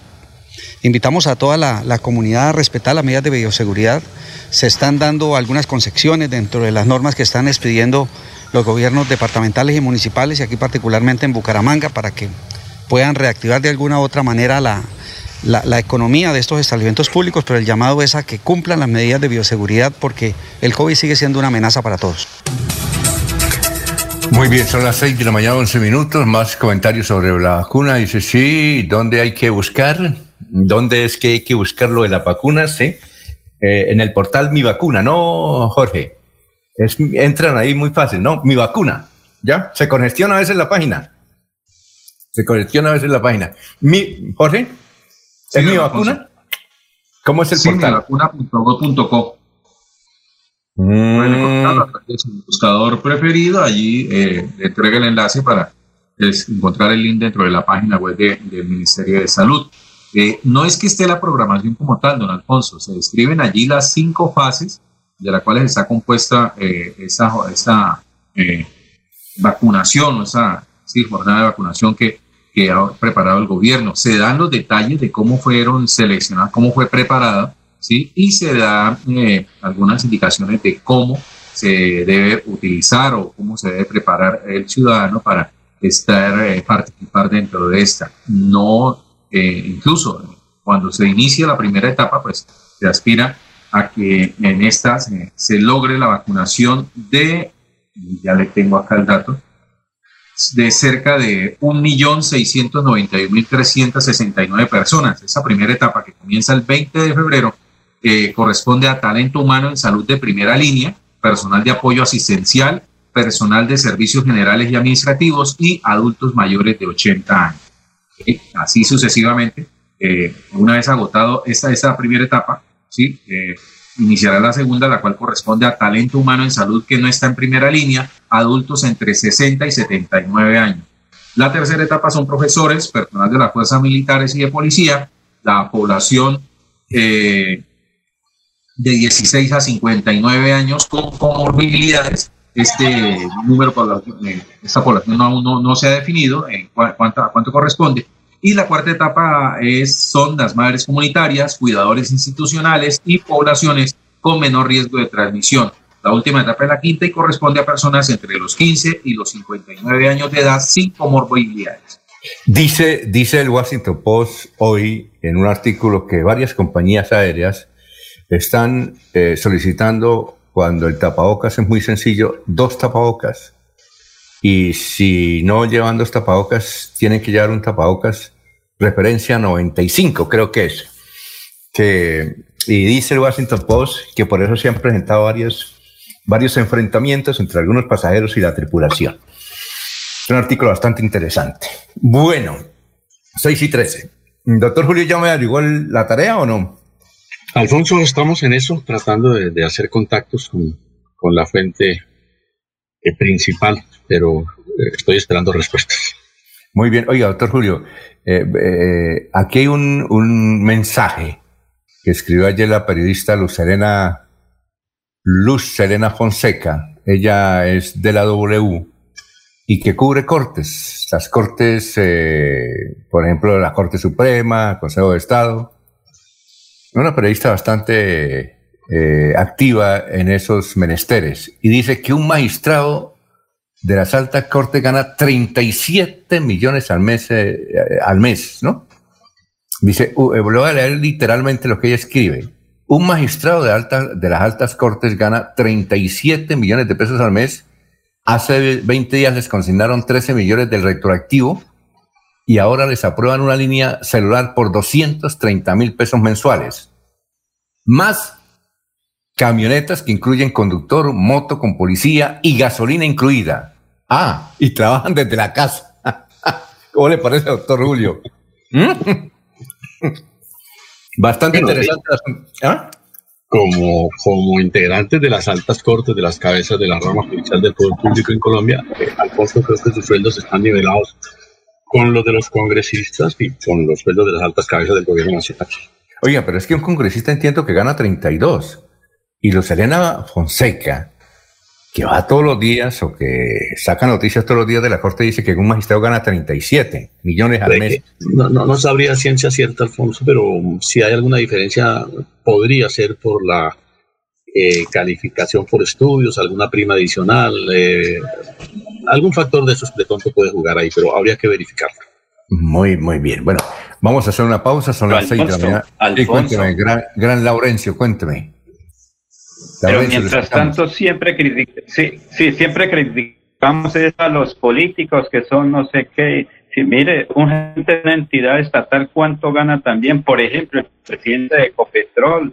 Entonces, eh, siempre uno lo que ocurre es crítica para el señor político, que de todas maneras, Alfonso, gane o no gane, pues ellos están cumpliendo una función. Para eso lo elige el pueblo, pero sí criticamos mucho a congresistas, senadores, concejales o diputados. Pero mire cómo la gente, además que es una eh, obligación del Estado pagar bien a quien le debe al Estado colombiano, Alfonso. 37. Y lo curioso es que tienen camionetas. ¿Qué harán las camionetas? ¿Será que las parquean ahí? Eso es, lo, eso es lo interesante, ¿no? No, pero sí las pueden utilizar para hacer mercado, Alfonso. Para todas esas cositas que son domésticas se pueden utilizar, Alfonso. Usted a veces que llegan a los supermercados, a las... A los, uh, eh, ventas en los, en los mercados vecinos unas camionetas y uno dice, uy, señora, haciendo mercado, camioneta, pues es, esas que están por ahí al servicio de alguien y entonces mandan a la señora o al señor que hace los eh, en esa camioneta que también para eso es el uso, Alfonso, hay que abusar del uso. Muy bien, eh, vamos a una pausa, recuerden, eh, Ponte al día y barremos tu deuda. En Veolia te ofrecemos un 20% de descuento sobre tu deuda el servicio de aseo. Amigo empresario, su negocio merece el mejor respaldo. Los desafíos mundiales traen soluciones al instante. Por eso Cofuturo le ofrece crédito ágil y práctico para capital de trabajo y todas las necesidades de su empresa. Informes 317-439-9483 y en www.cofuturo.com.co. Cofuturo, construimos sueños de progreso. Bien, y continuamos con noticias positivas. Tu sueño debe continuar. Especialízate en Derecho Constitucional en Uniciencia. Docentes maestrados, interdisciplinaria, planes de financiación. Inscríbate al 630-6060, extensión 1028. Y este 2021 obtén un nuevo logro para tu vida profesional. La radio es vida. La radio es optimismo y esperanza. La radio fue primero. La radio fue ayer, es hoy y será mañana. La radio, tu compañía de siempre. Somos la radio, somos la radio. Y hoy como siempre, entramos en tu casa porque somos parte de tu familia en esta lucha por la vida. Con Radio Melodía y últimas noticias, quédate en casa.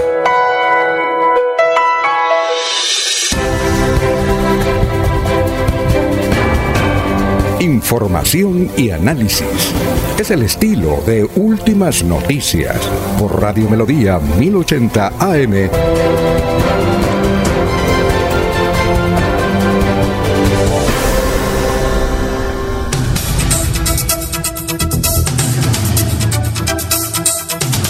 Bueno, eh, vamos con eh, las funerarias, el obituario. En San Pedro están Nancy Caballero Camacho, Rosalba Flores eh, Ordóñez, de Ordóñez, Azucena Rivera, Joja Sebastián Lozano Marín, Gerardo Rincón Murcia, Carlos Salirio Saldaña, Virgilio Castro Rueda, María Mercedes Alfonso Gallo. Y están en Los Olivos, Alirio Uribe Ramírez, Marta Aurora Cortés Cerquera. Son las personas que han fallecido en las últimas horas en el eh, departamento de Santander y desde luego eh, están en la funeraria San Pedro y Los Olivos. Bien, eh, seguimos con noticias, noticias. don Ernesto, lo escuchamos a esta hora, son las seis y veinte minutos. Bueno, hay que decir que ha pasado ya más de un año en el tema de el, que se fueron afectados los habitantes de Florida Blanca con una avalancha sobre el sector de Santa Coloma, Villa Piedra del Sol y Jardines. Y el jardín, mejor. Mm, allí, recuerden que hubo inconvenientes por las lluvias. Ahora me acuerdo con esta lluvia que está cayendo en Florida Blanca después de que no llovía tanto. Pero hay preocupaciones los habitantes porque dicen que las obras no han llegado, eh, que todo se ha convertido en promesas y que no se ha podido hacer nada. Eh, las autoridades están manifestando que todo es debido a la pandemia, que no se ha podido seguir realizando este tema, pero piden los habitantes de este sector de Florida Blanca que a raíz de que empiezan a caer ahora lluvias, eh, la gente de Santa Coloma, Villa, Villa Piedra del Sol y el Jardín, el barrio Villa Jardín, que se les ponga cuidado porque podría venir eh, temporadas de aguas y volverse a presentar inconvenientes sobre este sector. Muy bien, eh, nos escribe Juan Carlos Contreras. Dice, buenos días, escuchándolos acerca de las papas La Victoria, hay otros picanticos en la cuadra de Isnor. Así se, también, sí señor, puede ser, ¿no? Y al oyente que nos escribió, por favor, que nos dé más daticos. Jorge, noticias a esta hora. Son las seis y veintiuno. Don Alfonso terminó el calvario para Juan Pablo Ovalle, un médico santandereano que cumplió 23 días en huelga de hambre frente a las instalaciones del Ministerio de Educación en Bogotá tras exigir que se avalara su título de especialista en cirugía torácica que realizó en el exterior. Ovalle relató que la entidad nacional tuvo que reconocer que sus documentos estaban en orden con todos los requerimientos que se pedían, a pesar de que se está a pesar de que esta vuelta de hambre llegó a su fin, asegura que la versión que da el ministerio no es la correcta, dejando su nombre con una muy mala imagen y por eso e iniciará acciones legales que comenzarán este lunes 8 de febrero. Eh, muy bien, ¿es santanderiano? No sabíamos. Sí, señor. Alfonso. Sí. Ah, bueno, eh, Julio, doctor Julio, lo escuchamos. He conversado ya con don Julio César Ruiz, el gerente de productos Vicky's, de Productos La Victoria. Y me dice que no, que en la planta, en la fábrica que está ubicada en los alrededores del Parque La Concordia, todo está perfectamente normal, gracias a Dios. Ah, bueno, debe ser en otro, en otro sitio, como nos dice aquí el oyente. Eh, son las seis de la mañana, 22 minutos. Juan Alberto Gómez nos eh, dice, ojalá que siga lloviendo porque los calores aquí en Villanueva son muy fuertes. Esperamos entonces que aquí también lleguen las lluvias. Muy bien, don Laurencio, lo escuchamos. Alfonso, es que la gente pues a veces no cumple con los requisitos. Por ejemplo, ¿qué es lo que ocurre en el Parque de la Libertad de Piedecuesta? Estoy bregando a ver si puedo hablar con Jairo Correa Guevara, que es el secretario del Interior. Es que allí se reúnen muchas personas de adulto mayor y ellos llegan a jugar carticas, a tomarse en el pinto, a hablar con el amigo ahí, pero no cumplen con todas las medidas de bioseguridad. Entonces ellos eh, ponen en riesgo a todos y ellos mismos, a sus familias. Pero ese no es el caso, es que Alfonso, no hacen caso, como te dice, a cuando les dicen colóquese bien el tapabocas, mire, tiene que venir con tapabocas. Por eso me ha dicho una persona desde Piedecuesta, fueron obligadas las autoridades a encerrar el Parque La Libertad, todo con el propósito que se cumplan las medidas de bioseguridad. Allí cuando uno iba en el pasado, recuerde usted, Alfonso, que era el parque lleno, sobre todo de adultos mayores, ahí en las bancas jugando carticas, eh, conociendo del pasado, las historias, tomando tinto. Y ahora quisieron seguir con ese estilo de vida varias personas que no hacen caso, Alfonso. Y entonces, si no cumplen con las medidas de bioseguridad, que es una obligación, entonces las determinaciones, según Jairo Correa Guevara, fue eso, cerrar el parque porque no vieron otra alternativa, la gente no hace caso, no quiere cumplir. Y sobre todo adultos mayores que a veces no sabemos si cuando estemos en esas edades de adultos mayores, mayores, hagamos caso a las cosas que nos imponen. Ahí no quieren, eh, digamos, la gente entender que las medidas de bioseguridad es por el bien de todos. Ahí dice, no, a mí no, eso, eso no va conmigo. Y por eso me dice un oyente desde Pidecuesta, fueron obligadas las autoridades a tomar esa decisión, cerrar el Parque La Libertad, que es el principal ahí en Pidecuesta, Alfonso. Ah, muy bien, perfecto. Son las seis de la mañana. Me agrada, Alfonso, me agrada el, el, optimismo del joven Laurencio. ¿Por qué? Cuando lleguemos a esas edades, dice Laurencio.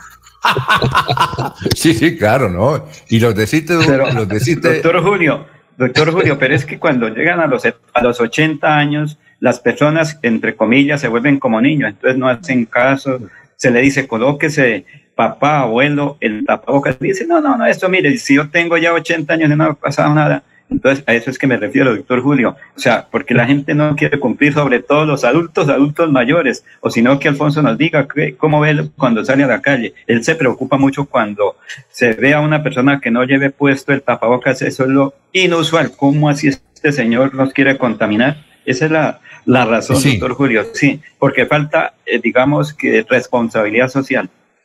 Bueno, hay una cosa interesante. Aquí eh, la gente que tiene más de 60 años se preocupa por los viejos, eh, porque parece que los desechan. Pero nos dice Jorge Becerra, desde Los Ángeles, que él está trabajando en una empresa donde la mayoría son, ojo, una empresa de autos en Fremont, Alemania, eh, perdón, California Estados Unidos, donde la mayoría son de 70 años. Imagínense que él tiene 65 y es uno de los más jóvenes en, Estados Unidos.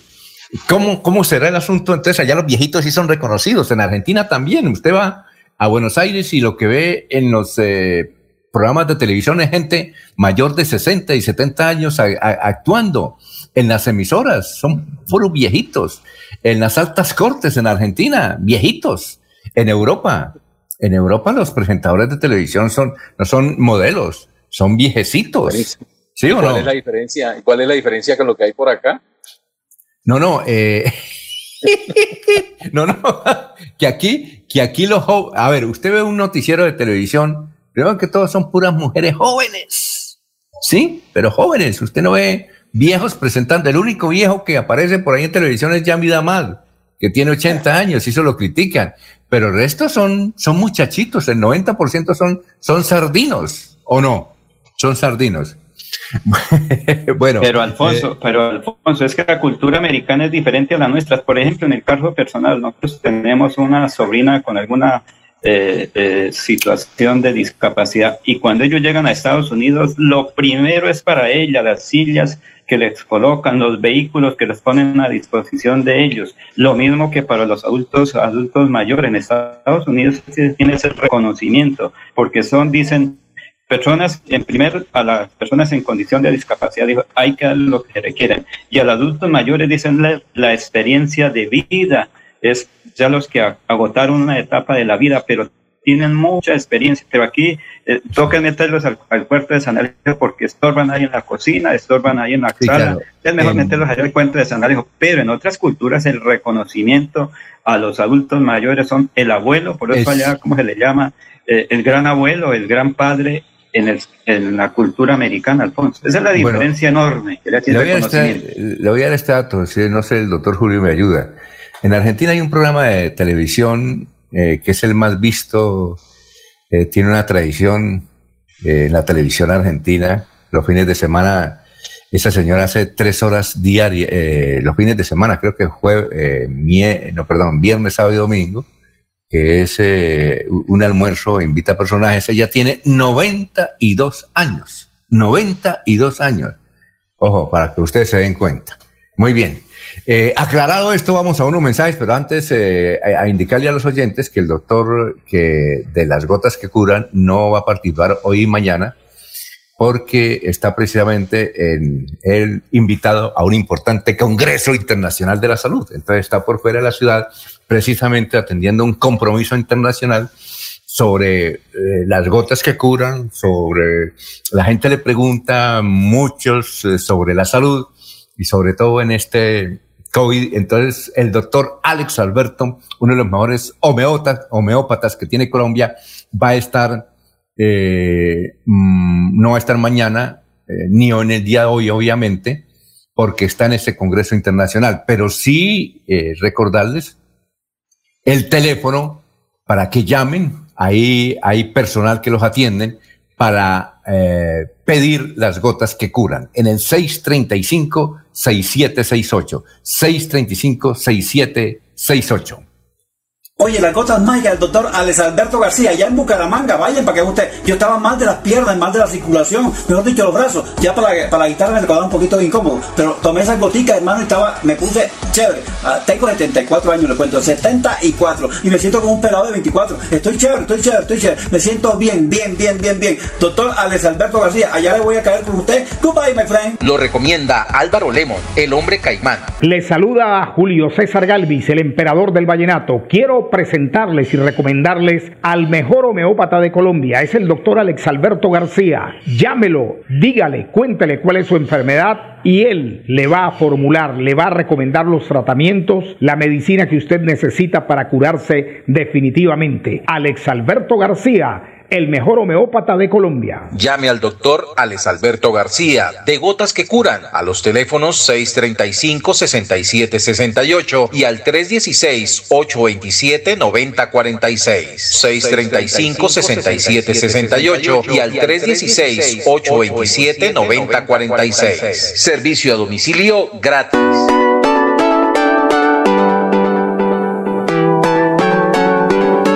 Melodía, Melodía, Radio Sin Fronteras. Escúchenos en cualquier lugar del mundo. Melodíaenlínea.com es nuestra página web. Melodíaenlínea.com, señal para todo el mundo. Señal para todo el mundo. Radio sin límites, Radio sin fronteras. Radio Melodía, la que manda en sintonía. Atención, ¿sufre de la próstata o los ovarios? El doctor Roberto Delgado, urólogo, homeópata y dermatólogo, le tiene la solución para la infección renal, la impotencia sexual, la presión arterial, el estrés, si no puede dormir y tiene dolor de cintura y en las piernas. Son tres medicamentos completamente naturales por el valor de 70 mil pesos para acabar con todas estas enfermedades. Consúltenos en la calle 14 2313, barrio San Francisco en Bucaramanga o llámenos al 634 8597 634 8597 para la construcción del Parque Tecnológico Ambiental Chocoa. Integramos el entorno natural con acciones de protección ambiental, establecimiento de amplios senderos que potencien el ecoturismo, reserva natural exaltando la preservación de fuentes hídricas y áreas forestales. Veolia, renovando el mundo. La Feria Escolar Cajazán te da más. Ven a nuestro supermercado Cajazán Puerta del Sol y aprovecha tu bono escolar, descuentos, grandes opciones de crédito y muchos beneficios más. Ven y aprovecha todo lo que tenemos para ti. Garantizamos todos los protocolos de bioseguridad. Aplican condiciones y restricciones. Promoción válida hasta el 28 de febrero del 2021. Vigilado Supersubsidio. Los invitamos a sintonizar el espacio Hablando con el Abogado, de lunes a viernes en el horario de las 7 y 30 de la mañana. Un programa que le informará y le ayudará a solucionar sus problemas jurídicos, con la dirección del doctor Iván Darío Calderón, abogado egresado de la Universidad Industrial de Santander con especialización en Derecho Comercial, por Melodía, la que manda en sintonía.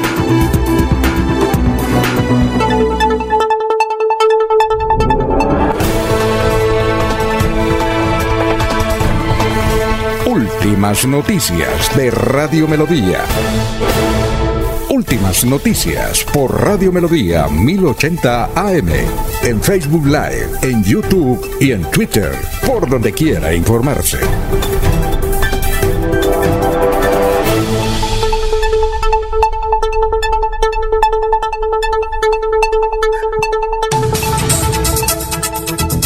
Son las 6 de la mañana, 34 minutos. ¿Cómo me escuchan? Jorge, Laurencio, doctor Julio, ¿cómo, cómo me escuchan? Bien sobre Está bien, Alfonso, ahí se escucha bien. Muy bien, es que Reinaldo a todo esto me dice, no, no estoy escuchando su voz. Don Reinaldo, que a propósito nos dice Reinaldo que ese médico Valle, sí es de Vélez, es de Vélez. Sí, lo conoce Laurencio, el doctor. ¿Cómo es el nombre del doctor Valle? el, médico, que, validó su, su título Sí. Señores, brillante. Sí. extraviada piel. Sí. Eh, un saludo para. Ya pasé la página. Ah, sí, ya pasó. Un, un, eh, un saludo para don Reinaldo Atuesta, médico y psicólogo. Alfonso. Sí, cuénteme, Laurencio. ¿Médico? No, trabajador social. No, no, perdón, periodista. No, periodista. Juan Pablo, Juan Pablo Ovalle. Eh, Reinaldo Tuesta es periodista y psicólogo social y, también folclorista. Es que no sé si de pronto hasta pariente sea porque en Vélez hay unos nombres por ese lado, su, segundo apellido es Ovalle, pero no sé, es un médico que está haciendo varias especializaciones en el exterior, no sé si puede ser él, eh, su señora mamá, si es, digamos, un pariente, su señora mamá era docente, murió hace un año pero no sé si sea el mismo porque él estaba haciendo especializaciones en España y en Cuba, pero no sé si sea él. ¿De los Ovalle? peleños. De los señor de Vélez. De los Ovalle yo conozco los que fueron directores aquí del, de Centrobasto, ¿recuerda usted? Sí, pero esa es otra, eso es, eso ah, son más que todo de San Benito y Websa, de Fabio Lave Tirado, cercanos también a a Laureano Tirado, sí, pero son otros Ovalle. Es que me refiero a otros que son de Vélez, Vélez, y más que todo de Landazuri, Alfonso, o de Puente Nacional, tómese como quiera, mm. parientes cercanos. Bueno, llueve en toda la ciudad de Bucaramanga, gracias a Dios llueve. Nos escriben eh, varios oyentes para preguntarnos qué eh, era lo que ocurría o qué evento se desarrollaba en Neomundo ayer, donde únicamente participaban venezolanos. Entonces, hasta ahora no, no he encontrado nada si ustedes encuentran algo. 6 y 36. De ah, otro lado. Creo que era Migración Colombia, que tenía unas reuniones con ellos porque como hay algunas dificultades, cómo se va a aplicar la vacunación, eh, cómo están ingresando al país, qué cantidad de gente hay aquí. Es que por las fotos que fueron publicadas recientemente, pues hay mucha preocupación. Es que yo quería, le iba a decir lo siguiente, de Venezuela sale la gente por Cúcuta, llegan a Pamplona y ahí toman tres decisiones. Seguir por la transversal del norte, por Málaga, Capitanejo, Atuitama y ese sector. Los otros salen por este ladito, llegan a Berlín. Pueden tomar la vía eh, Berlín, no recuerdo, el doctor sí reconoce, recuerda bien, por Huaca para salir también por a San Andrés. Y la tercera vía es seguir hacia Bucaramanga, llegar al Parque del Agua. Aquí lo reciben algunos grupos, sobre todo de derecho internacional humanitario. Y hay dos opciones. Los unos se van por la vía Bucaramanga, Piedecuesta, Socorro, San Gil, Barbosa para Bogotá. Y los otros siguen aquí por la vía eh, Chinitá a salir a Girón, Lebrija y siguen por el Magdalena Medio con rumbo al occidente del país y hacia el Ecuador. Esas son las determinaciones. Y muchos se quedan en los pueblos y nadie los tiene identificados, no hay los registros. Por eso es que la situación es muy compleja. No sabe cuánta personal está aquí en Colombia y sobre todo porque ellos alegan que tienen los mismos derechos para la vacunación, pero son personas migrantes que van en, eh, caminando por Colombia. Esa es la situación muy compleja que existe, Alfonso. Bueno, eh, es que, doctor Julio, el viernes dábamos un dato que nos parece supremo, es decir, es increíble, pero lo da, lo da Migración Colombia, se lo dio a Vanguardia Liberal. Es increíble este dato, es que por Santander están pasando mensualmente, por Santander, 25 mil venezolanos que regresan o pasan por acá, 25 mil venezolanos, 15 mil a pie y 10 mil en carro. ¿No le parece a usted supremamente alto ese, ese número de venezolanos que llegan por Santander a Colombia? Alarmante y preocupante, Alfonso. Eh, eh, de verdad, eh, de un lado conmueve y de otro llaman profundamente la atención, la inquietud. ver las fotos de las colas, es que caminan en colas, en filas inmensamente largas, ¿no? A través de la de la carretera. Es realmente un desplazamiento masivo en todo el sentido del término. No sabemos las autoridades que, que, finalmente estén preparando para atender esa situación que, desde luego, es altamente preocupante por el drama humanitario de los migrantes, por, por el sinnúmero de dificultades que, que, una migración de ese orden puede generar en nuestro medio. Y, y, hay un dato, bueno, usted que estuvo en Santa Marta este, este, este fin de año, eh, eh, doctor Julio, hay un dato que parece curioso. En Santa Marta casi no hay venezolanos. Eh, lo digo porque eh, cuando íbamos por las calles de Santa Marta y había uno que otro persona limpiando los, los parabrisas o vendiendo algo, yo me bajaba y les preguntaba, ¿usted dónde es? Y unos eran de Antioquia, otros eran del Chocó, otros de La Guajira, básicamente de La Guajira pero, pero venezolanos muy poco. Y obviamente que sí había uno que otro, pero y, en los lugares donde vendían cositas, eh, no había venezolanos, muy pocos.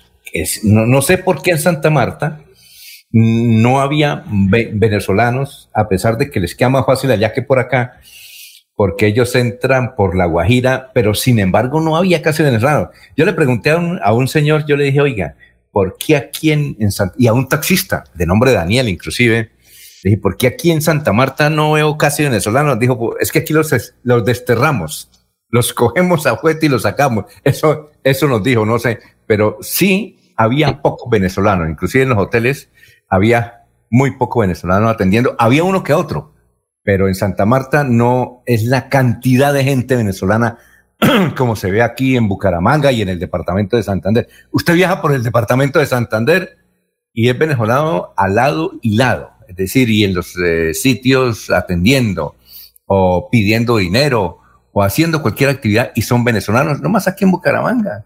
Usted va a una parte, bueno, cuando se podía ir a los restaurantes, lo que había era venezolano. Y en los parques lo que hay es gente venezolana, ¿no? Es un fenómeno raro, ¿no? Bueno. Alfonso, Sí. Alfonso, es que el, ciudadano extranjero está desplazando a quienes en el pasado cumplían hay funciones en los semáforos. Están desplazando a las personas que cuidaban, digamos, eh, un pedazo de para recibir los 100, 200, 500 o 1000 pesos por cuidar o un carro. Pero Alfonso, lo que ocurre es que las estadísticas no están. ¿Cómo? Sí, cuénteme, Julio, es que se le fue la voz. Alfonso, el microtráfico está haciendo por ellos. El microtráfico está también, digamos, uno que otro venezolano. El problema es muy complejo porque no hay las estadísticas y los datos. Y cualquier cosa, yo soy colombiano. Sí, o sea, porque la mayoría son colombo-venezolanos, tienen los dos documentos. Cuando requieren un documento es el colombiano y cuando requieren para otro es el venezolano para decidir derechos de, pues, eh, que les otorga el derecho internacional humanitario. Entonces, por eso es, la situación es muy compleja y no hay estadísticas reales y verídicas de migración Colombia para todo eso. Si usted revisa en todo pueblo ya llegó una barbería, ya están otras personas que atienden cualquier cosa y sobre todo que mucha gente está usando de pagarle la mitad del precio del oro a las bueno. Bueno, don Julio, doctor Julio, ¿qué iba a decir? Alfonso, puede haber algunas razones que expliquen por qué eh, es eh, mayoritaria la migración de venezolanos por este lado. La frontera colombo-venezolana, que son un poco más de 2.000 kilómetros, 2.200 y piquito de kilómetros, tiene eh, básicamente tres puntos, digamos, connotados para, de, en esa zona fronteriza. Los pasos por, de Maracaibo hacia La Guajira, el paso aquí por San Antonio, Cúcuta, y ahí agreguémosle también la variante de Puerto Santander, y el paso de Arauca. Por La Guajira. La Aurora. Eh, es, eh, sí, ahí en el Amparo. El Amparo. Eh, por la Guajira, Alfonso, primero, mm, las condiciones del clima son mucho más fuertes. Hay, es una zona mucho más desértica, no es tan poblada, es insegura y finalmente quienes hacen esa travesía pues llegarían primeramente a Santa Marta, ¿no? Y luego podrían desplazarse a Barranquilla o a Cartagena. Pero ese no es el gran atractivo de los migrantes. Por Arauca el paso es muy fácil porque no es sino treparse la chalupa, pasar el río Arauca y ya están en Colombia, pero quedan muy distantes del resto del país. Por acá, por, por, la zona nuestra, eh, realmente le da más proximidad hacia el centro del país, hacia el resto del país, que es lo que buscan los migrantes venezolanos. No todos quieren quedarse acá en, en nuestra ciudad y es mucho más seguro en medio de las dificultades, es mucho más segura, más corta, mucho más poblado eh, hay, hay eh, mayor benevolencia aquí de las gentes a lo largo de, ese camino. Yo creo que todos estos factores cuentan a la hora de, tomar eh, decisión los caminantes por cuál de las tres variantes hacen sus desplazamientos. Jorge Eliezer Hernández nos escribe sobre el particular. Dice, buenos días y mesa de trabajo. Lo paradójico de la situación de los migrantes es que las entidades que se desgarran las vestiduras por la defensa de los derechos de los niños hacen la vista, se hacen de la vista gorda para tomar esos pequeños y llevarlos al bienestar familiar por maltrato infantil. Ponerlos a caminar 600 kilómetros, ¿no será maltrato? ¿Por qué no los detienen antes de coger carretera? ¿Quién es el responsable de la omisión? Oiga, Buena reflexión hace don Jorge Elías Hernández. Dice, ¿Colombia acaso no tiene leyes para controlar la migración ilegal? ¿Quiénes son los responsables de esa vulneración de las normas migratorias en Colombia? Interesante la reflexión que hace Alfonso, Alfonso. este caballero, sí. Antes de irnos a un mensaje, Laurencio. sí, nosotros tenemos, o el gobierno colombiano tiene una serie de convenios internacionales, por eso llega mucha plata para atender la población migratoria. Y entonces en ese derecho internacional humanitario está contemplado. Por eso ninguna autoridad sí puede hacer algo en contra de esa población. Cuando se va a hacer un operativo, lo primero que dicen, el derecho internacional humanitario, soy venezolano, soy extranjero, por lo tanto, acudo a tal no a tal convenio y en eso sí son muy expertos los señores extranjeros en decir qué normas los acobija del derecho internacional de migrantes. Entonces, por eso ah, tienen que tener cantidad de, situaciones, tener personalidad del, pueblo para hacer un operativo en contra de personas que tengan niños pidiendo algún recurso en las calles. Por eso es tan complejo la situación. Bueno, eh, Jorge, son las 6 y 46. ¿Qué iba a decir, Jorge? Un dato rápido, don Alfonso. A esta hora, eh, a través de la red social de Twitter, eh, slash Bucaramanga es tendencia nacional. Adivine por qué. ¿Por qué? Slacks, ex Slacks, Bucaramanga, ¿por qué? por cuenta de la lluvia que está cayendo sobre el área metropolitana de Bucaramanga. Son muchos los trinos los cuales están reportando esta lluvia como una bendición luego de los días calurosos que tuvimos. venga, ¿y es que en, el resto del país no está lloviendo? No, no, pues por lo menos aquí en Bucaramanga la han convertido en una bendición. La lluvia que cae se ha recibido de muy buena manera por parte de los habitantes del área metropolitana. Muy bien. Bien, eh, 6 y 47. Recuerde, el doctor de las gotas que curan, el doctor Alex Alberto García, uno de los eh, principales homeópatas de Colombia, no estar precisamente en el día de hoy ni mañana dando consejos, eh, porque está en un importante congreso internacional que precisamente él ha tenido que desplazarse de Bucaramanga a otra ciudad para atender ese asunto interesante. Pero con mucho gusto estará el miércoles aquí atendiéndoles y dándoles detalles Mm, importantes para la salud. Por ahora, pueden marcar este teléfono, ahí hay personal atendiendo esta unidad científica, el 635-6768, el 635-6768. Les saluda Julio César Galvis, el emperador del vallenato. Quiero recomendarles al mejor homeópata de Colombia, el doctor Alex Alberto García. Llámelo, no le va a cobrar la consulta. Cuéntele al doctor cuál es su enfermedad, él le comenta cuál es la medicina que usted necesita y le envía a domicilio su medicina para que usted se cure. Doctor Alex Alberto García Jaramillo, el mejor homeópata de Colombia. Lo recomienda Patricia Silva de Sábados Felices. Hola, mi gente linda, les habla Patricia Silva del elenco de Sábados Felices. Esta es una recomendación, sí señor, para que llamen ya al doctor Alex Alberto García, el mismo dueño del consultorio Gotas que Curan. Él les dirá cuántos tratamientos necesitan y cuánto les cuesta su medicina. Todos se lo mandan a domicilio. Llame al doctor Alex Alberto García de Gotas que Curan a los teléfonos 635-6768 y al 316-827-9046. Servicio a domicilio gratis. Es momento de continuar con tus sueños. Especialízate en Derecho Constitucional en Uniciencia con docentes magistrados, planes de financiación, posgrado interdisciplinario. Inscríbate al 630-6060, extensión 1028 y este 2021 Obtén un nuevo logro en tu vida profesional. Tu casa ahora es el lugar ideal y Cofuturo te ofrece la oportunidad de renovar los electrodomésticos y víveres fundamentales para toda la familia. Televisores, neveras, lavadoras y muchísimas alternativas para dotar tu hogar están en la calle 48, número 3333. También encontrarás motocicletas, bicicletas, computadores y celulares. Atención inmediata 322-307-0371. Cofuturo, construimos sueños de progreso. La radio es vida. La radio es optimismo y esperanza. La radio fue primero. La radio fue ayer, es hoy y será mañana. La radio, tu compañía de siempre. Somos la radio, somos la radio. Y hoy como siempre, entramos en tu casa porque somos parte de tu familia en esta lucha por la vida. Con Radio Melodía y últimas noticias, quédate en casa.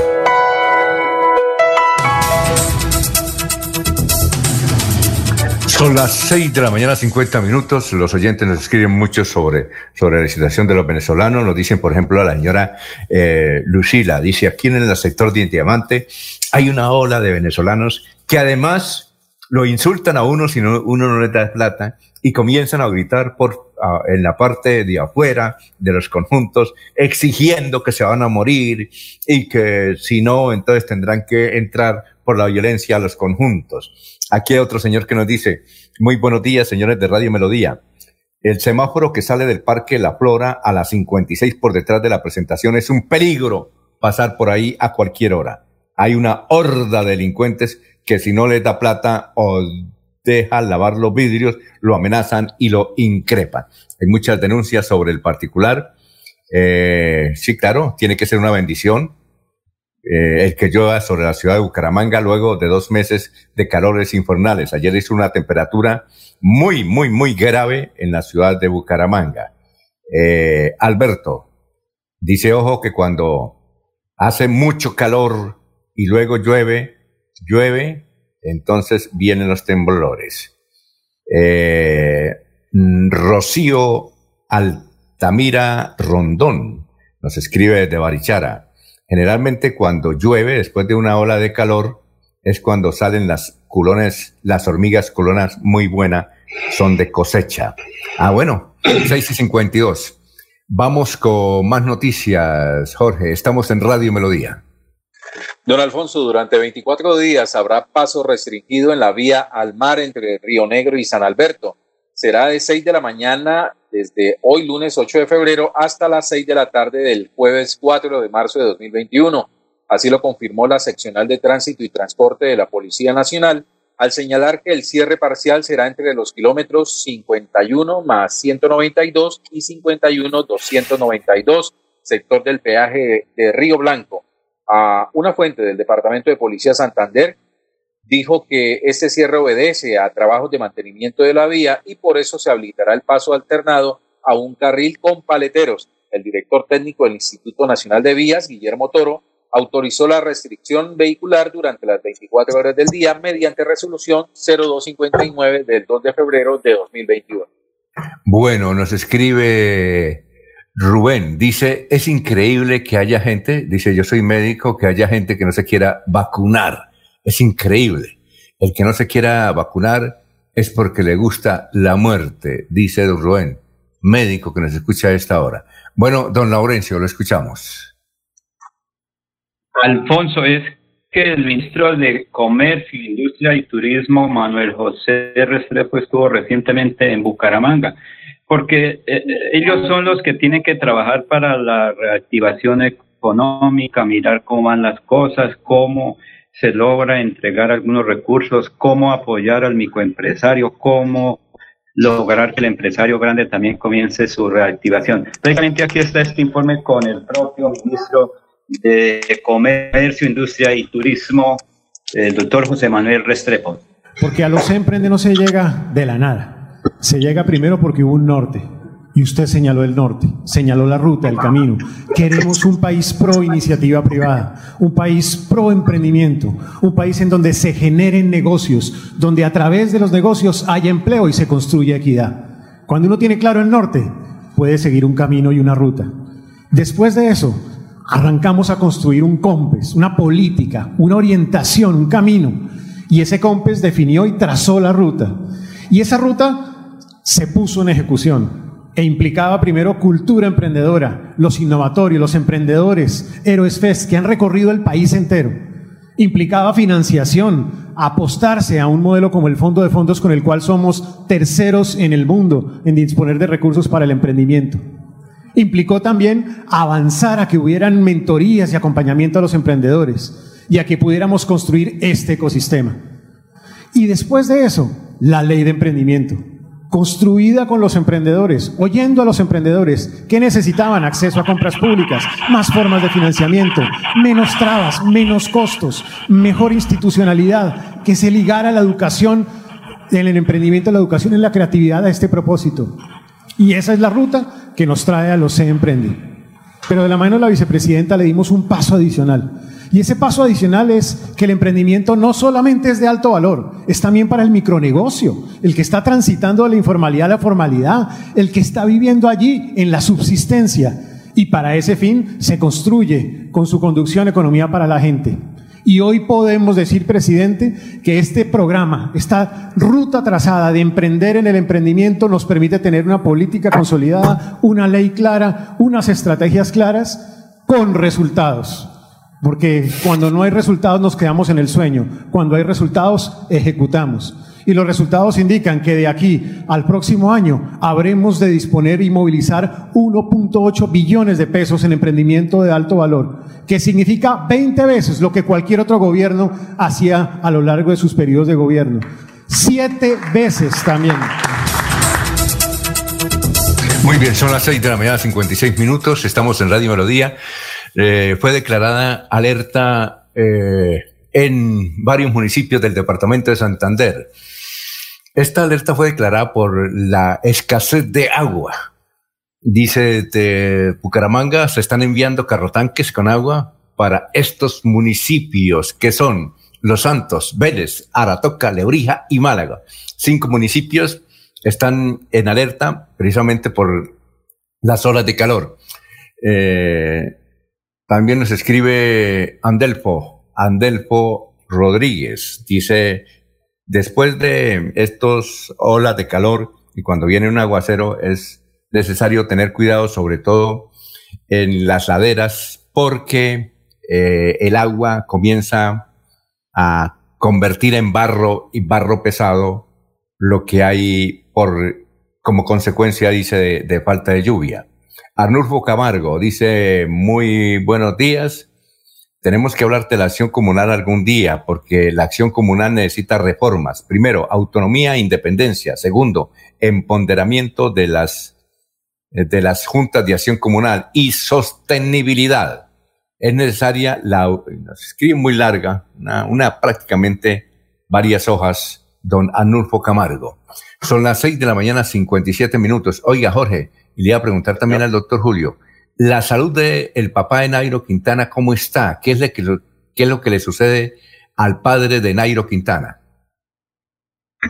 Pues Alfonso, lo que hemos conocido es que eh, don Luis ha sido afectado igualmente como muchos colombianos de, del virus, del COVID-19, eh, hizo alguna especie de crisis en las horas finales del día viernes, del sábado particularmente, fue recluido en el Hospital San Rafael, en la unidad de cuidados intensivos de, Tunja.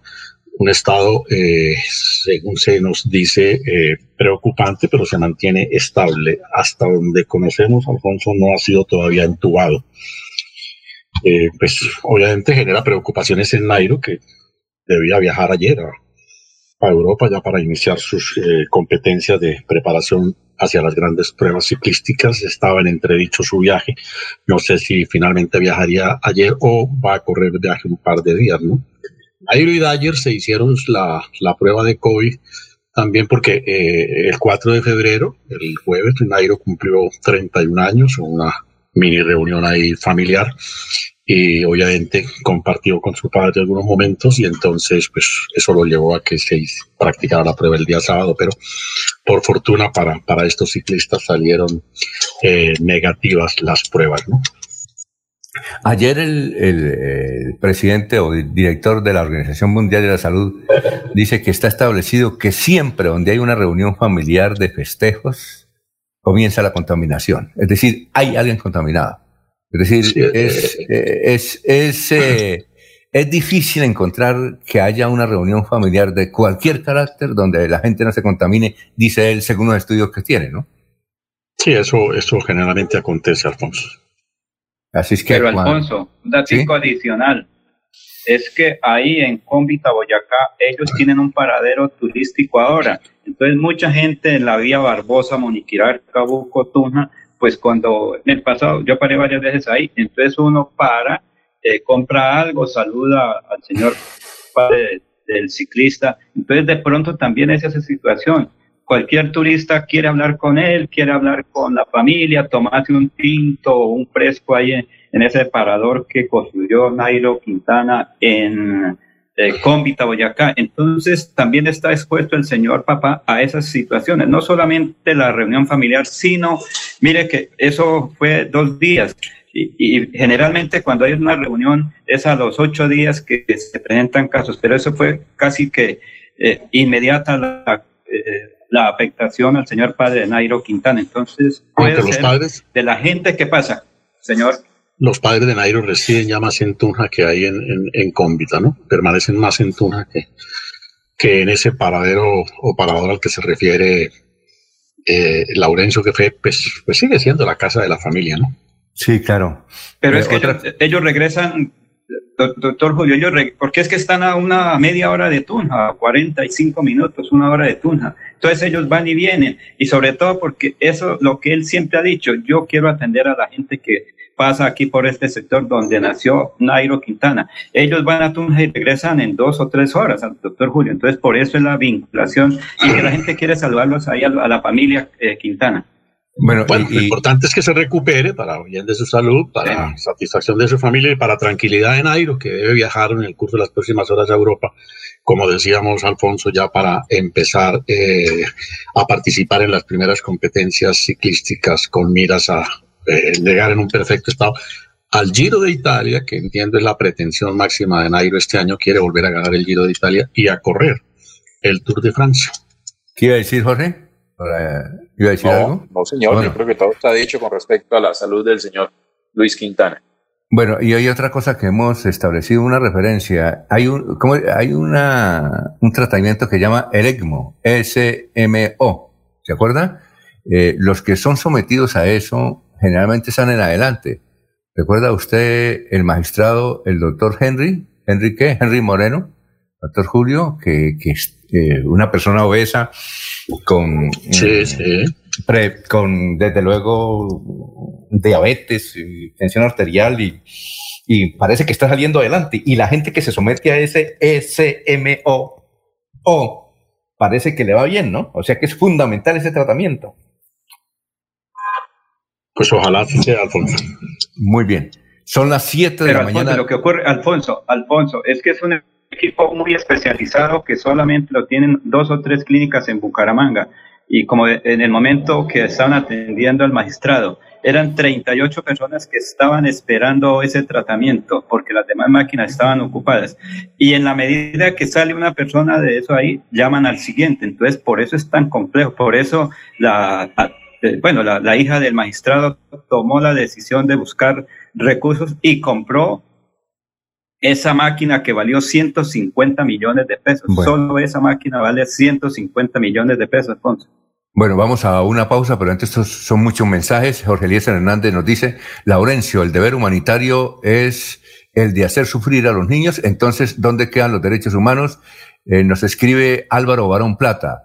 Buenos días. eh, cuando estamos interesados en oír comentarios del oyente sobre quienes desempeñan las labores de producción son los adultos mayores. Sin embargo, nosotros decimos que el virus en Bucaramanga somos los más irresponsables. Yo pregunto, paseos de olla, verbenas en discotecas, borrachera y bailes en espacios reducidos. ¿Quiénes son los causantes? Jóvenes o adultos mayores en sus porcentajes.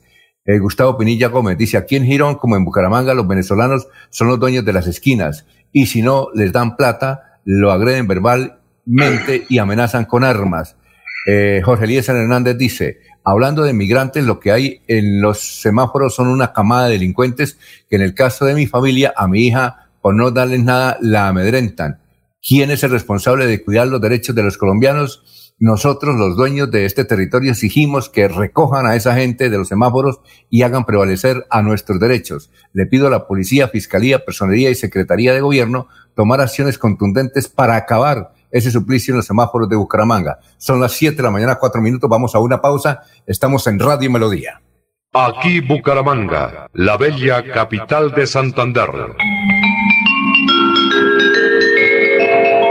Transmite Radio Melodía, Estación Colombiana, HJMH, 1080 kilociclos, 10.000 vatios de potencia en antena, para todo el oriente colombiano. Cadena Melodía, la radio líder de Colombia.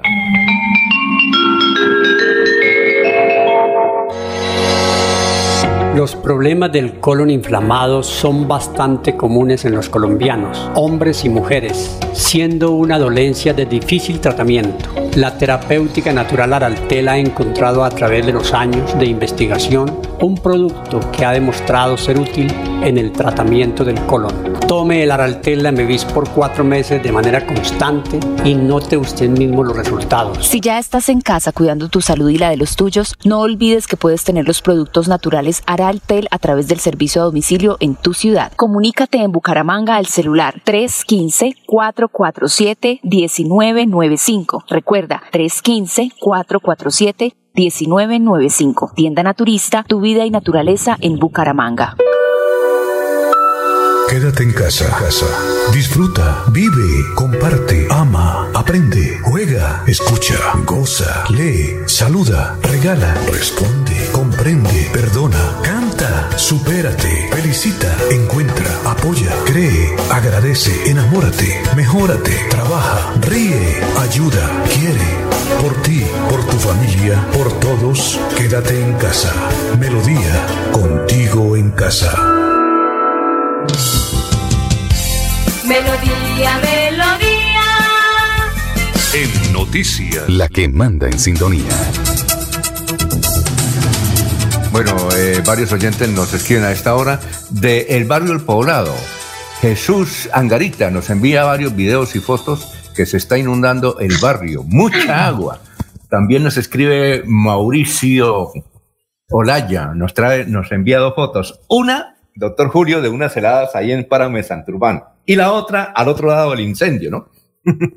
bueno, muchas gracias a Mauricio Olaya. Son las siete, siete minutos. Oye, doctor Julio, ¿usted quiere hacer un comentario sobre algo que eh, leyó ayer en el, el, espectador? ¿De qué se trata? Pues, Alfonso, destacar una, una noticia que trae eh, el diario El Espectador. Una noticia que yo sé, de esas que a usted le agradan, ¿no? Pero que a los ah. santanderianos, de, de concretarse y de materializarse, nos resultaría altamente satisfactorio, ¿no? Uno más periodistas más opcionados para ser director del diario El Tiempo es el santanderiano José Manuel Acevedo. Es abogado. Para reemplazar, a Roberto Pombo, que, que salió de la dirección de, del periódico. Sería pues un justo reconocimiento a un joven periodista que ya tiene una meritoria carrera. Y, y por supuesto, eh, eh, un embajador de Santander en, en, el más importante o de los más importantes medios periodísticos en Colombia. Sí, que, que, lo vimos crecer además porque es nuestro vecino, su padre, el magistrado. Claro, nuestro amigo, el, el, el, extraordinario jurista, el doctor Antonio Acevedo, con quien tuve ocasión de alternar en el, ejercicio profesional y con quien tuve ocasión de eh, compartir también él en su condición de magistrado en la sala laboral del Tribunal de Cúcuta.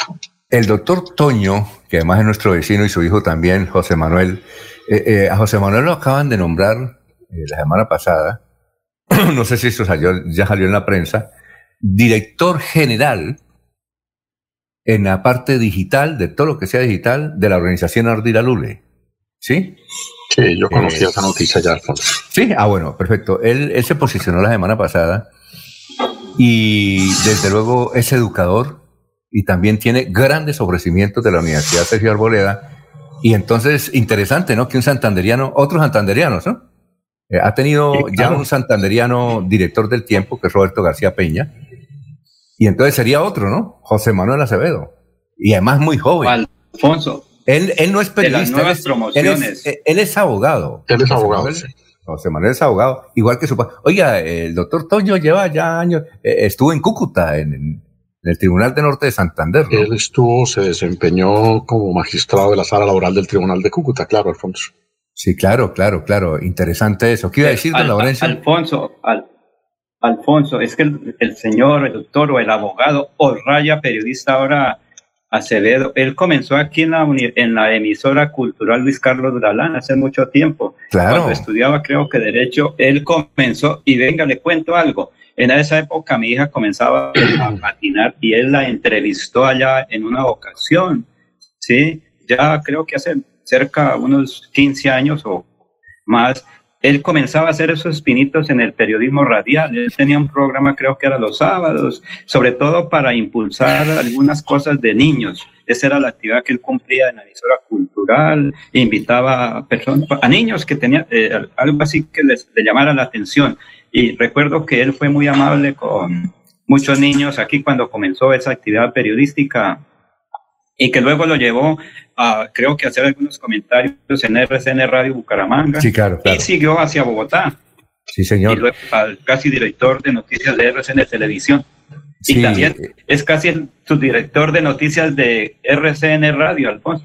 Sí, que claro, claro. está muy vinculado. Y es una de las nuevas promociones del periodismo, del liderazgo, de Santander en Bogotá, Alfonso. Es un extraordinario, un extraordinario columnista. Eh, sin embargo, hay que decir que, eh, doctor Julio, usted sabe cómo llegó, no sé si lo comentamos acá, Roberto Pombo. Roberto Pombo inició como redactor en el diario El Tiempo hace muchos años. Roberto García Peña era el, el director y luego se casó con la fotógrafa Juanita Santos. Juanita Santos, hija de don Hernando Santos y luego posteriormente eh, fundó con Julio Sánchez Viva FM, Julio Sánchez Cristo, Viva, Viva FM, posteriormente se retiró, luego trabajó algunos meses en Radionet y se volvió al periódico El Tiempo, donde es director su hijo, Lucas Pombo, eh, que resultó un extraordinario periodista, trabaja con Julio Sánchez, ¿no? Es un, un gran eh, periodista que, desde luego, ha combinado el derecho con, con el periodismo, Lucas Pombo. Lucas Pombo Santos. Bueno, siete, doce minutos. Vamos con noticias, Jorge. Don Alfonso, algunas de las métricas que se dan hoy, esta semana, en Bucaramanga y que tienen que ver con las cuentas eh, en redes sociales de los mandatarios en nuestro departamento. Por ejemplo, en el área metropolitana de Bucaramanga, las cuentas de Twitter de los actuales alcaldes y el gobernador eh, muestran las siguientes cifras. El más seguido, el gobernador Mauricio Aguilar Hurtado, con 32.743 seguidores. Eh, le siguen el alcalde de Bucaramanga, Juan Carlos Cárdenas, con 24.982. El alcalde de Pidecuesta, Mario José Carvajal, con 9.079 eh, luego está el alcalde de Florida Blanca, Miguel Ángel Moreno, con 4.864 seguidores. Y cierra este, esta lista el alcalde de Girón, Carlos Román, con 2.684. Bueno, Laurencio, ¿tiene algún comentario? Porque ya está ahí don Soel Caballero en el distrito de Barranca Bermeja con las noticias más importantes. ¿Algún apunte rápido, don Laurencio, para ir? Alfonso, pues sería César García, que está listo ahí también para la gestión de riesgo frente al incendio de Santurbán, Alfonso. Perfecto, entonces. Él que, está ahí. Sí, pero vamos entonces primero pues con, con, con, Soel, eh, Barranca Bermeja, y luego estaremos más adelante, después del profesor Enrique Ordóñez. Vamos a hacer rápido la nota del profesor Enrique Ordóñez y luego vamos con César García. Así es que, eh, gran hermano Soel, tenga usted muy, pero muy buenos días. Soel Caballero está en Últimas Noticias de Radio Melodía 1080 AM. Buenos días, Alfonso, para usted, para los compañeros y igualmente para todos los oyentes. Hoy se realiza la primera entrega del programa de alimentación escolar modalidad ración para preparar en casa entre las 8 de la mañana y las 4 de la tarde. Los beneficiarios deben estar atentos al llamado de las instituciones educativas. Por otra parte, el Ministerio de Salud y la Protección Social dio a conocer que este domingo 7 de febrero 65 personas lograron recuperarse del COVID-19 en Barranca Bermeja y con esto registraron una tasa de recuperación de pacientes del 91.3%. Se notificaron 21 nuevos casos positivos para COVID-19, 6 mujeres, 15 hombres también el fallecimiento de cinco personas, entre ellas una mujer de 56 años y cuatro hombres de 36, 48, 67 y 80 años respectivamente. Las estadísticas actualizadas del COVID en Barranca Bermeja están de la siguiente manera. Casos confirmados 13.346, personas totalmente recuperadas 12.259, personas recuperándose en casa bajo vigilancia médica 608, un total de 21 personas hospitalizadas, 60 pacientes en unidad de cuidados intensivos UCI, 398 personas fallecidas, casos activos en el distrito de Barranca Bermeja 600 689. Noticias con las que amanece el distrito. Continúen compañeros en estudios en últimas noticias de Melodía 1080 bueno, AM. Y hay otras noticias también positivas en el departamento de Santander. Estudia en Uniciencia y obtén el 10% de descuento en tu matrícula. Administración de empresas, contaduría, ingeniería de sistemas, ingeniería industrial y derecho. Inscríbete al 630-6060 o al 317-667-0986 y este 2021 comienza tu proceso universitario. Para seguir adelante, CopFuturo te ofrece crédito educativo en línea. Ingresa a www.copfuturo.com.co y solicítalo de una manera fácil, rápida y segura con la mejor tasa. Atención telefónica 318-717-3270 y 317-404-6430. CopFuturo, construyendo sueños de progreso. Hay más noticias. Muchas noticias, muchas noticias en Melodía 1080 AM. Enrique Ordóñez Montañés está en Últimas Noticias de Radio Melodía 1080 AM. Muy bien, eh, son las 7 de la mañana, 16 minutos. Saludamos al profesor Enrique Ordóñez. Hay una primera pregunta. Marina Suárez Pregunta, profesor, ¿cuál es el superlativo de la palabra amable? El, superlativo, el superlativo de la palabra amable, profesor.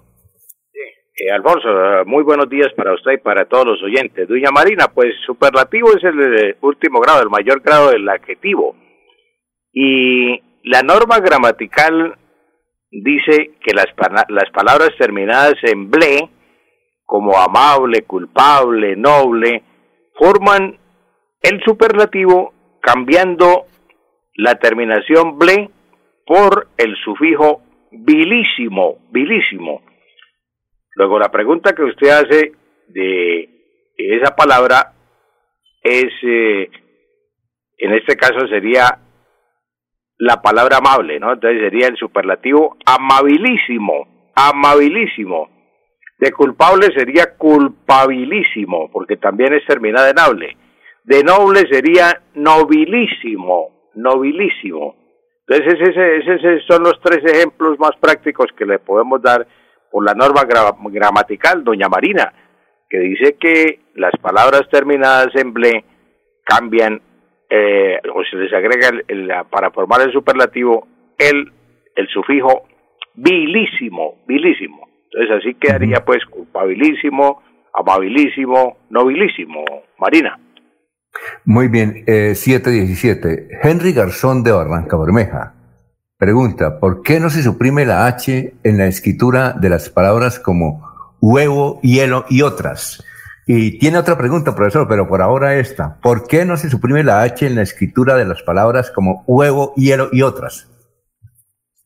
Bueno, Henry, y pues la evolución fonética del idioma eh, por las variantes geográficas y otras razones y por la traducción eh, por la tradición ortográfica. La H por ejemplo es un signo ocioso que no suena. Entonces por esa razón pues muchas personas proponen que debe debe suprimirse. Debe suprimirse la H porque como es una letra que no suena para qué se utiliza entonces eh, como dice el oyente Henry pues sería lo mismo escribir hielo sin la H, porque la H es una letra muda, entonces hielo, huele, huevo, quedarían bien. Pero hay un estudio del padre eh, Antonio Silva Mojica, un jesuita que escribió, él propuso desde hace más de 50 años a la Academia Colombiana de la Lengua, propuso para que lo enviaran a la Real Academia porque son las academias las que resuelven. Él propuso la revolución ortográfica esa revolución ortográfica dice, entre otras cosas, que mm, se quitarían pues todas las H mudas, que la H muda no se necesita, que la B, bastaría con una sola B, en lugar de la B y la V, pues yo puedo escribir vida con B, B, la segunda letra del alfabeto, o vida con V, que se puede escribir buey, buey lo mismo, buey con B o buey con V, porque suena lo mismo que yo puedo escribir reino, reino con eh, con I latina o reino con Y o rey, rey con Y o con I latina. Lo mismo la Z, la X y otras letras que no, no se necesitan. Eh, se pueden hacer eh, lo mismo, Z por, con S. O la X tampoco, entonces se puede escribir una S. Y así sucesivamente, por ejemplo, dice la G y la J son iguales, G y J. ¿para qué tener una G y una J? Eso lo propuso el padre Antonio Silva Mujica hace más de 50 años y no logró la ortografía. Él, él es jesuita, era de la compañía de Jesús el padre Antonio Silva Mujica y no, él eh, trabajó con todos los colegios de la comunidad de los jesuitas y no pudo, no pudo lograr lo que él se proponía, la revolución ortográfica. Alfonso, ¿cuál es la segunda pregunta que me hace? La segunda. Sí, doctor Julio.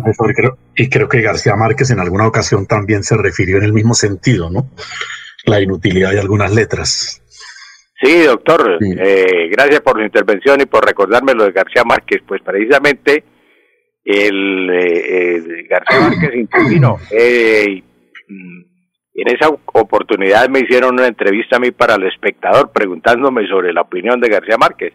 No, pues yo dije que la gramática era así tradicional y no se podía cambiar. Si la gramática decía que las palabras que empiezan por un dictongo débil eh, o por una por dictongo se escriben con H, pues así hay que seguirlas escribiendo porque sería revolucionar la, la ortografía y entonces la gente quedaría más despistada, ¿no? sabe no, pero es que García Márquez propone que esto y tal. Entonces sí, García Márquez propuso eso también, la supresión de la H, doctor Julio Enrique. Gracias por su recordatorio. Bueno, y aquí Henry Garzón mm, dice precisamente que, que si café con C y, y, café con K suenan igual, ¿por qué no se pueden escribir de esa, de esa misma forma, profesor?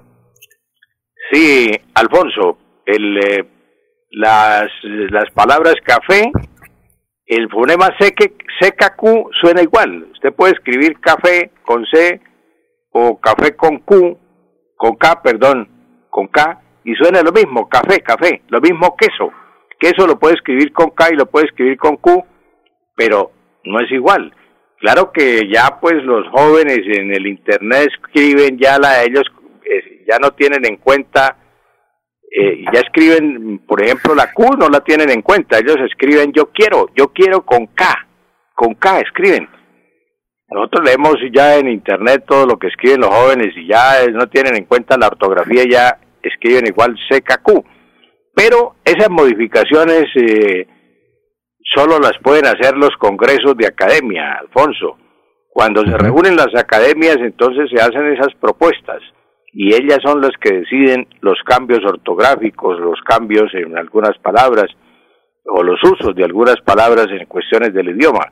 Eso no lo puede hacer cualquier persona porque proponga o tal, no, no, no. Entonces esas modificaciones, pues claro, aquí ya estamos, lo que citaba en, en Internet, mire usted cualquier mensaje que envíe un joven, un adolescente, ellos escriben yo quiero, yo quiero tal cosa, te quiero mucho, papito, te quiero mucho, mi amor, le dicen a la novia, con K, con K. Entonces, esas modificaciones, pues, de tanto escribirlas así van calando en el idioma y se van convirtiendo, pues, como si fueran verdaderas, como si se escribieran así. Eh, ajá. Eso es muchas lo gracias. que ocurre, Alfonso. A, a propósito, Sí, muchas gracias. A ver, ¿qué iba a decir, doctor Julio? a propósito de la, de la H, Alfonso, permítame recordar rápidamente con la venida del profesor una anécdota que nos contaba en alguna ocasión Juan Gozaín. Discutió con el doctor Álvaro Gómez Hurtado. Eh, Gozaín sostiene o sostenía, según él, que eh, se puede incurrir en omisión ortográfica cuando se escribe en relación con la H. Pues si se pone huevo sin H es un error ortográfico. Pero Gozaín decía que hablando no, no podía incurrirse en ese error. Y el doctor Gómez sostenía que sí. Y le dijo, le voy a dar un ejemplo. En alguna ocasión fui a salir a la tribuna en una manifestación política en un pueblo de Cundinamarca y el animador de la reunión dijo, y ahora con ustedes el doctor Álvaro Gómez U. ah, bien. Bueno, profesor, se nos acabó el tiempo. Muchas gracias. Quisiéramos seguir hablando del tema. Sí, sí, está interesante el tema y la intervención Sí. del doctor Julio Enrique. Muy buena la anécdota de Juan Gozaín. Muy amable. Bueno, profesor, muy, chama- muy amable. A ver, ay, Laurencio, no nos quedó tiempo yo aquí haciendo fuerza para. ¿Qué hacemos con el, el doctor César García? ¿Laurencio? Laurencio se fue. Bueno, Jorge, eh, para cerrar. No, mañana, mañana, tranquilo. Ah, listo. Li- listo. Eh, Jorge, muchas gracias. Santurbán. Sí, porque es importante eh, ese, ese concepto de César García sobre lo que está y la información sobre Santurbán. Muchas gracias, Laurencio. Jorge, muy amable. No, señor, ahí pendientes. La de irnos, don Alfonso, la visita que hará hoy el alcalde de Bucaramanga, Juan Carlos Cárdenas, al barrio La Joya, donde se reunirá con líderes cívicos del sector. Doctor Julio, le esperamos mañana. ¿Sí ve cómo pasamos de sabroso acá? Estaremos unos minuticos, Alfonso. Sí, perfecto. Eh, no se vayan, que ya viene el doctor Iván Calderón aquí en Radio Melodía para hablar con todos los oyentes. Son las 7 de la mañana, 25 minutos. Últimas noticias los despierta bien informados de lunes a viernes. En todas las áreas de la información regional, un periodista de Últimas Noticias registra la información en Radio Melodía 1080 AM y en melodíaenlínea.com. Director Alfonso Pineda Chaparro.